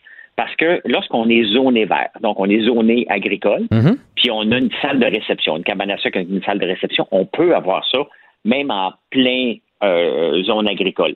Cependant, le gouvernement te permet que 10 semaines. OK. Donc, euh, les autres, oublie le Constantin, les, autres, c'est en, sont commerciales, là, parce qu'ils sont, sont pas en zone agricole, mais là, si tu es en zone agricole, ben, euh, tu peux pas plus que 10 semaines. Que tu peux, pas, Simard, tu, peux pas, tu peux pas utiliser ta cabane à sucre à l'année. Ah ben là, je viens d'apprendre quelque chose. Je pensais que c'était un choix, moi. euh, non, non. Ben non, c'est pas tout le temps un choix. La réalité, c'est que, regarde, Nathalie Simard est obligée de fermer sa cabane à sucre, justement, bon, aux questions de rentabilité avant la COVID, parce qu'elle ne pouvait pas faire des spectacles à l'année longue. Elle chantait dans, son, dans sa Ouais, cabane ouais, à ouais, sucre. ouais. Et elle l'a fermé encore, en- en- entre autres, à cause de ça, parce qu'elle a essayé de le faire toute l'année, ça ne marche pas. Donc, où que le gouvernement peut aider, définitivement, cette règle-là, elle est là pour protéger les restaurants et ne pas faire des zones agricoles, euh, des, des- des- des salles de réception immenses. Vous respectez ça d'un côté, Mhm. mais c'est un peu ça qui les a, qui est dessus. Qui les a coulés, ben oui. La réalité, l'autre réalité, c'est que les producteurs de sirop d'érable au Québec, euh, Jean-François, euh, vivent dans le déni. vivre dans le fait qu'on va travailler que deux mois par année, vivre dans le fait que il y en a beaucoup qui disent ah, regarde, moi, c'est juste deux mois. Après ça, j'ai tout l'été de congé. Je travaille un peu dans le bois pour préparer et ça fait mon bonheur. La réalité, c'est que on a, autant qu'on est au Québec, la capitale mondiale du sirop d'érable, euh, l'endroit rêvé. Si on pense Québec, on pense sirop d'érable à travers le monde. Là. Euh, on l'a pas exploité comme il faut, le sirop d'érable. C'est pas normal que dans les magasins, dans toutes les grandes chaînes, on arrive euh, euh, au mois de mars avec les displays d'érable, puis au mois de à fin avril, c'est tout démantelé. C'est notre richesse. C'est notre richesse. Comment ça se fait qu'on n'est pas capable de rentrer dans la tête des gens, euh, de consommer? Regarde, le sirop d'érable, on consomme de d'autres façons, comme beurre d'érable. Le beurre d'érable, là, c'est fantastique, mais moi, j'en vends du sirop du Oui, mais moi, je fais des provisions, François. C'est la mentalité un peu au Québec, c'est ça. Là. On, au lieu d'acheter une ben, canne, une canne à, trois, à chaque trois semaines, euh, moi j'achète deux gallons euh, quand c'est le temps des sucres, puis après ça, c'est fini pour l'année. Mais je continue de consommer pareil. C'est le problème. Tu, vois, Jean-François, c'est exactement, tu viens de le dire, le bobo du, du sirop d'érable au Québec. On a une mentalité d'acheter un gallon ou deux gallons. Moi, là, sur mon site, là, si mhm. j'achète un gallon, là, je pleure. OK? Je me dis, je ne le verrai plus pendant un an, ce client-là. Achète une canne achète du beurre d'érable, reviens me voir. Mais c'est ça qui est la responsabilité de la Fédération des producteurs acéricoles, de changer la mentalité. Eux autres, ils ont dit le marché du Québec est saturé, il faut arrêter de, d'essayer de, vendre du sirop au Québec. Oui, la, canne de sirop, il faut arrêter. Parce que tout le monde, 92% des Québécois, des, gens vivant au Québec, pas des, Québécois, ont une canne de sirop dans, dans leur maison. Une canne. Donc, ça, c'est saturé. Mais il y a un paquet d'autres produits. Le beurre est sous-exploité et mal vendu. Regarde, j'ai bâti une business sur des friandises à l'érable. On a créé 25 mhm. emplois en dedans de six mois. Puis les gens en achètent à l'année longue. Puis malgré tout, il y a des, supermarchés qui m'ont ouvert des portes. Il y a d'autres supermarchés qui m'ont bloqué parce qu'ils disent non, ça c'est euh, popcorn à l'érable, ça c'est au mois de mars. On, va t'avoir au mois de mars. J'en vends à tonnes dans d'autres magasins. On a une mentalité, une mauvaise mentalité au Québec. Revenons aux gens maintenant, les cabanes à sucre. Ben, ils ont bâti ce scénario-là au fil des ans. On va travailler juste deux mois par année. Après ça, c'est fermé, puis je fais autre chose. C'est pas tout le temps des vrais business. Pour la plupart des gens, ils font ça comme un sideline, ils ont leur quota, ils vendent leurs barils, puis regarde, j'achète des barils de sirop d'érable. Le dernier que j'ai acheté, là, il était fait en 2013, on est en 2020. Le producteur de ce baril-là, ça fait sept ans qu'il n'est pas payé pour son baril. Aïe, aïe. OK? C'est la réalité du sirop au Québec. C'est qu'on ne l'exploite pas à l'année longue. On veut aller chercher d'autres marchés alors que les plus grands connaisseurs de sirop d'érable sont au Québec. Il faut les exploiter. Il faut accepter que si on accepte qu'une cabane à sucre a une salle de réception dans une zone agricole, ben, question de rentabilité, il faut l'ouvrir à l'année longue et non pas seulement à 10 semaines. Ah oui, puis si on, si on change les mœurs, je veux dire, on pourrait cuisiner davantage avec le sirop d'érable, même si on, si on pousse plus loin, là, au lieu de sucrer toujours avec le, pardon, le fameux sucre qu'on connaît, on pourrait trouver des utilités et avoir du sirop d'érable puis faire vivre nos producteurs. Ben écoute, c'est fort intéressant. Ben ça, ben ça c'est, du marketing, c'est de changer les habitudes. Mm-hmm. On a créé une habitude de vendre un gallon, alors que le gallon, moi je, je le vends là, moi aussi, mais je ne veux pas le vendre je le cache dans mon site. C'est comme trouver un numéro sur Google ou Facebook. Là. Tu peux appeler Facebook ou Google. Je veux pas, je, le vends parce que c'est la mentalité, mais je ne le mets pas en avant. je vais le vendre à tout le monde, ça me fait plaisir. Mais la réalité, c'est que je le sais que je perds ce client-là pendant un an. Il va juste le revoir au mois de mars. Et c'est ça qu'il faut tout changer. Donc, la réalité, c'est qu'ils auront ils n'auront pas d'aide du gouvernement. C'est triste, là. Oui, parce que là, ils demandent de l'aide. Oui, c'est pour ça qu'on parle de ça aujourd'hui. Ils ont demandé de l'aide. C'est ça. Puis ils n'en auront pas parce qu'ils tombent dans la catégorie restaurant. On n'a pas aidé les restaurants, on ne pourra pas aider les salles de spectacle, bien évidemment. Est-ce qu'ils ont pu se réinventer à court terme? Non. C'est le marché au complet qui doit se réinventer. Mettre l'érable de l'avant à tous les jours de la semaine, pas pour faire un peuple de diabétiques, là, mais on sucre, c'est normal. On a le droit à 25-35 grammes de sucre par jour pour être en bonne santé. Euh, mais il faut privilégier l'érable. Il faut arrêter de le vendre euh, extrêmement cher, le sucre d'érable. C'est toute une mentalité d'une fédération complète qui a fait défaut. Et euh, on va voir, ben on le voit, hein, ils, crient famine parce que parce que la saison est loin, là. Ils sont pognés avec leur euh, leur euh, leurs produits. Moi, j'en ai acheté un paquet. Il y a un gars qui était mal pris. J'ai acheté ces 1500 pots de beurre, je les ai vendus. Là-dessus, j'ai sauvé de la faillite, là, parce que j'avais le marché. Mais c'est ça, on développe pas. On a mal développé cette industrie-là. Et aujourd'hui, elle nous pète d'en face. Oui, si toi, t'es capable, ça veut dire que les autres sont capables aussi. Ben oui. Si on est une fédération, je suis tout seul dans mon coin. Donc, si moi, tout seul, je suis capable de changer les mœurs un petit peu à la fois, mais en parlant trois fois par jour sur les réseaux sociaux, ben, je pense qu'ils peuvent, euh, comme fédération, faire quelque chose et arrêter de triper qu'un cuisinier japonais utilise 10 millilitres de sirop au Japon pour dire Hey, on est sur une table au Japon. Moi, ça me fait grincer des dents. C'est le fun, mais il y a tellement de choses à faire ici au Québec et ça ferait créer de l'emploi. On peut remplacer le sucre blanc par du sucre d'érable, mais ils vendent overprice Mhm. pour rien. Pour rien. C'est ça qui est le, le- le- Ah, la problématique. As-tu eu cette discussion-là avec la fédération? Est-ce que c'est un discours qu'ils veulent pas fédération, entendre euh, ou euh, as-tu euh, un retour d'appel, quelque chose?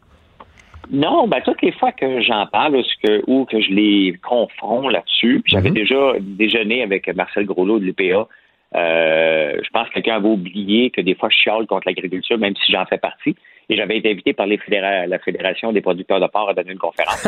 Et Marcel Groslot, le président de l'UPA, il est là. Puis on avait on avait été déjeuner ensemble, moi, dans le one, pour discuter. Puis on, a- on était conscients qu'on était pour être euh, d'accord de pas être d'accord, tous, les deux. Et j'ai amené mes points.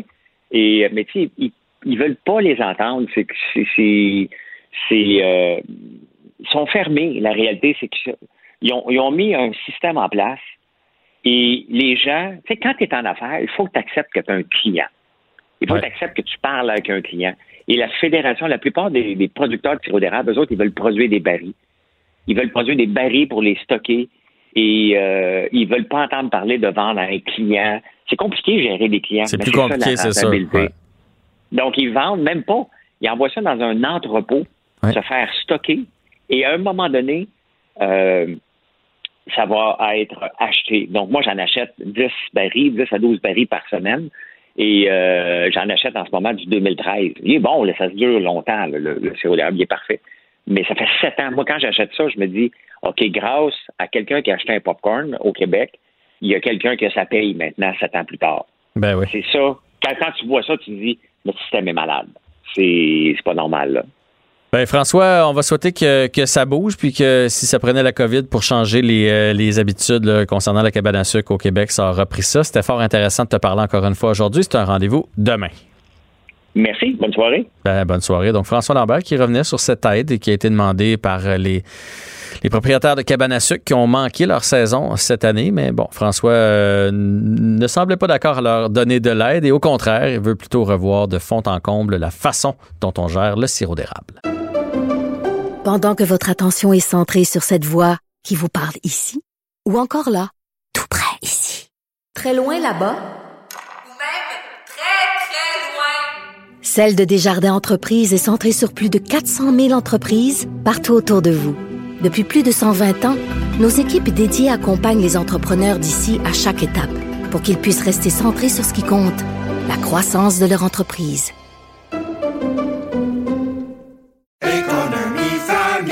Ici Ricardo. Et Émilie, marchand d'IGA. On a envie de vous inspirer à bien manger. À moins de 5 la portion. Suffit de repérer les produits valeurs sûres et de les cuisiner avec une de nos recettes. Les valeurs sûres, c'est bien pensé, hein? Bien sûr! Détails sur IGA.net. Jean-François Barry. Le seul retour qui vous fait sentir en vacances, Même dans le trafic. Cube Radio. Chronique automobile avec Germain Goyer, producteur de con- du contenu à, à l'auto- au guide de, de l'auto. Ouais, je vais recommencer ça du début. Attends un peu. Chronique automobile avec Germain Goyer, producteur au contenu automobile pour le guide de l'auto. Bonjour. Bonjour Jean-François. On l'a eu du deuxième coup. Non, mais je vois que tu as un beau menu. Tu as plein de choses à nous parler. Je vais faire l'introduction rapidement pour qu'on sauve du temps. Puis finalement, je m'en fâche, puis c'est juste plus long. Voilà, c'est, mais c'est pas très grave. euh, donc, euh, effectivement, tu as dit un menu chargé aujourd'hui. Euh, en, en- à Shanghai, euh, visiblement, on, on dort pas sur la Switch, hein, comme on dit. On est en train de, de- d'expérimenter avec des, euh, des clients cobayes, des robots taxis. Donc, autrement dit, euh, un taxi, euh, mais sans conducteur, Eh. euh, franchement, c'est assez impressionnant. As-tu déjà essayé une voiture? Je sais que vous autres vous êtes souvent invités là, dans différents événements automobiles. Une voiture sans conducteur? Non, on n'est pas, on n'est pas encore, on n'est pas encore rendu là. C'est pour ça que cette, ce- cette nouvelle-là de, de, de trois compagnies chinoises qui sont dans le développement de, ce, de cette forme de taxi, euh, ça nous a, ça nous a un peu renversé ce matin. Oui, parce qu'il y, y a quelque chose. Moi, en tout cas, il y a quelque chose d'insécurisant là-dedans. Là. Embarquer dans une voiture, pas de, de chauffeur, puis euh, qui t'amène du point A au point B, me semble que je serais stressé. Ben effectivement, mais pourtant, euh, ce qu'on nous a dit, c'est que le public était très réceptif euh, face, à, euh, face à cette nouvelle technologie-là et que euh, ben, les gens étaient, nombreux à vouloir à vouloir l'essayer. Euh, faut- il faut quand même mentionner que pour le moment, euh, tout ça se passe en banlieue de Shanghai dans un périmètre défini et qu'il y a quand même un, conducteur qui est là, mais qui a visiblement les bras croisés. Donc, on est encore à, un stade expérimental euh, dans, dans, le processus, mais toujours est-il que euh, c'est quand même c'est quand même bien avancé. Euh, c'est assez simple en fait, hein, parce que via une application, comme on commanderait un, taxi normalement, eh bien euh, là on commande cette, cette forme de taxi et on a simplement indiqué le trajet qu'on désire euh, qu'on désire effectuer et la voiture se présente et on décolle. Euh, le seul hic, si on veut, c'est qu'il n'y a pas moyen de changer l'itinéraire une fois que que, que, qu'on- que la voiture a démarré, parce que, ben, évidemment, on, c'est pas, On peut pas y parler. A- non, exactement. C'est pas comme un chauffeur de taxi qui est assis devant toi. Là, tu peux pas, tu peux pas lui parler. Donc euh, pour ça, euh, pour ça, c'est peut-être pas, c'est peut-être pas l'idéal. Et euh, ce qu'on a vu, c'est que dans les notes là des euh, des, premiers essais, euh, le freinage était extrêmement sec euh, lorsqu'il y avait euh, lorsqu'il y avait un, arrêt obligatoire finalement qui se présentait. Donc ça se retrouvait à être fort désagréable pour les gens qui ont expérimenté ça, mais euh, j'ai espoir que tout ça va être euh, tout ça va être peaufiné. Écoute, Germain, euh, ma fille a son temporaire présentement. J'ai l'impression que tu décris sa conduite. Donc, on, on- les freinages sont secs. On est assis à côté, mais on n'a pas les mains sur le volant, mais bien proche. Fait que ça, ça ressemble beaucoup on n'a à les mains quand. sur le volant, mais on a les mains, on a les mains bien moites. Oui. Et, euh, et, euh, je permets quand même de glisser que les taxis que- qui, qui, qui, euh, qui font partie de cette nouvelle expérimentation-là, ben, ils n'ont rien à voir là, avec un vieux Buick Century, là, euh, comme, comme il y a longtemps roulé à Montréal. C'est des Volvo flambant neuves. Et euh, si c'est des Volvo, c'est pas pour rien. C'est parce que euh, Volvo appartient à une compagnie qui est elle-même chinoise, Geely. Donc, euh, comme on dit, tout est dans tout. Tout est dans tout. Parlons maintenant de Hyundai qui, euh, voit sa Ioniq devenir la, nouvelle marque électrique. Oui, exactement. Donc, depuis quelques années, on avait, la Ioniq au catalogue de Hyundai qui était déclinée en trois versions. Une version hybride, une version hybride qui, elle, était rechargeable et une version 100% électrique. Et là, ben, on, est, on va de l'avant avec, euh, avec le nom qui, qui, qui visiblement résonne, euh, résonne bien. Donc, euh, et on a fait un stunt un peu pour lancer cette nouvelle marque parce que, euh, ben, en, en contexte de pandémie, c'est peut-être pas évident de toujours, euh, de toujours se renouveler ou de faire parler de soi.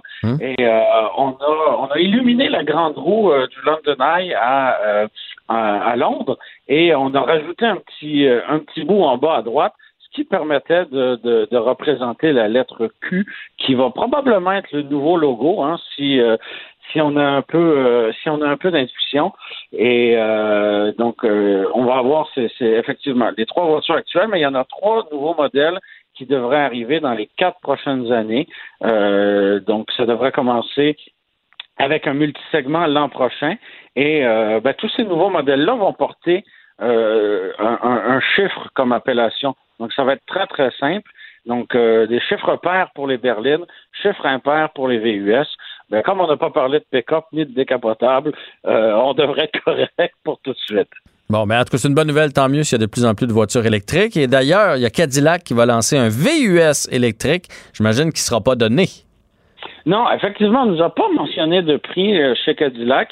Euh, on a dévoilé, on a, euh, on a lancé les photos du Cadillac lyrique euh, sur Internet ces derniers jours. C'est un véhicule qui était très, très, très attendu et on nous a donné très peu de spécifications techniques en lien avec ce véhicule-là. On nous a quand même dit que l'autonomie allait être de plus de 80, 485 km d'autonomie. Ah, ben ça, c'est bon, ça. Donc ça, ça va être intéressant. C'est un VUS qui semble de grand format, qui va être bâti sur une plateforme modulaire, qui va être utilisé euh, pour le, développement de d'autres véhicules électriques, toujours chez GM. Donc, euh, et là, on a vu des photos de l'intérieur, c'est super luxueux, très technologique. On a un écran incurvé de 33 pouces euh, de, devant les yeux quand on est à la place du conducteur. Donc, pour moi, il y a une chose qui est claire. C'est beaucoup, ça, 33 pouces quand même. Oui, effectivement, on n'est pas loin d'une télévision d'il y a quelques années. Là.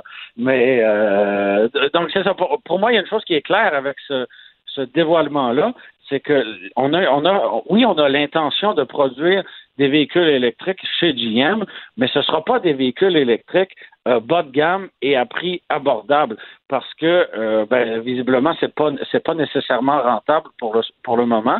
Donc on va y aller avec des véhicules qui vont être chers et ça va être le cas aussi du GMC euh, du GMC Hummer hein, parce qu'on se rappelle que Hummer le, la marque revient sous un sous un modèle Électrique? chez GMC. Mais oui, ça va être électrique. Donc, est-ce qu'il pourrait partager cette plateforme-là ou une autre? Euh, ça, ce sera à voir. Mais euh, tout ça pour dire que des petites voitures électriques à moins de 40 000 chez GM, on a la Bolt pour le moment, mais euh, l'avenir va être dans les véhicules, les véhicules plus chers et pas mal plus rentables. Mais ça, ça c'est un des problèmes, c'est qu'on n'a pas de milieu. C'est la Bolt pour une famille de quatre où tu peux rien rentrer ou le gros, gros, gros véhicule à 100 000. Il n'y a pas, pas d'hybride. Ça, ça c'est un problème. Hey, Germain, merci pour aujourd'hui. Merci pour l'été au grand complet. C'est notre dernière chronique ensemble. Ça a été euh, fort agréable de te parler d'automobile comme ça chaque mardi. Un plaisir, euh, un plaisir partagé et l'été est déjà terminé. Ben, dans notre cas, nous, mais il fait beau, il faut continuer d'en profiter. Alors, c'était Germain euh, Goyer, que vous connaissez bien, qui travaille au guide de l'auto. Ça a été une super émission encore une fois aujourd'hui. Profitez-vous aussi du beau temps. On vous donne rendez-vous demain, 15h. Salut!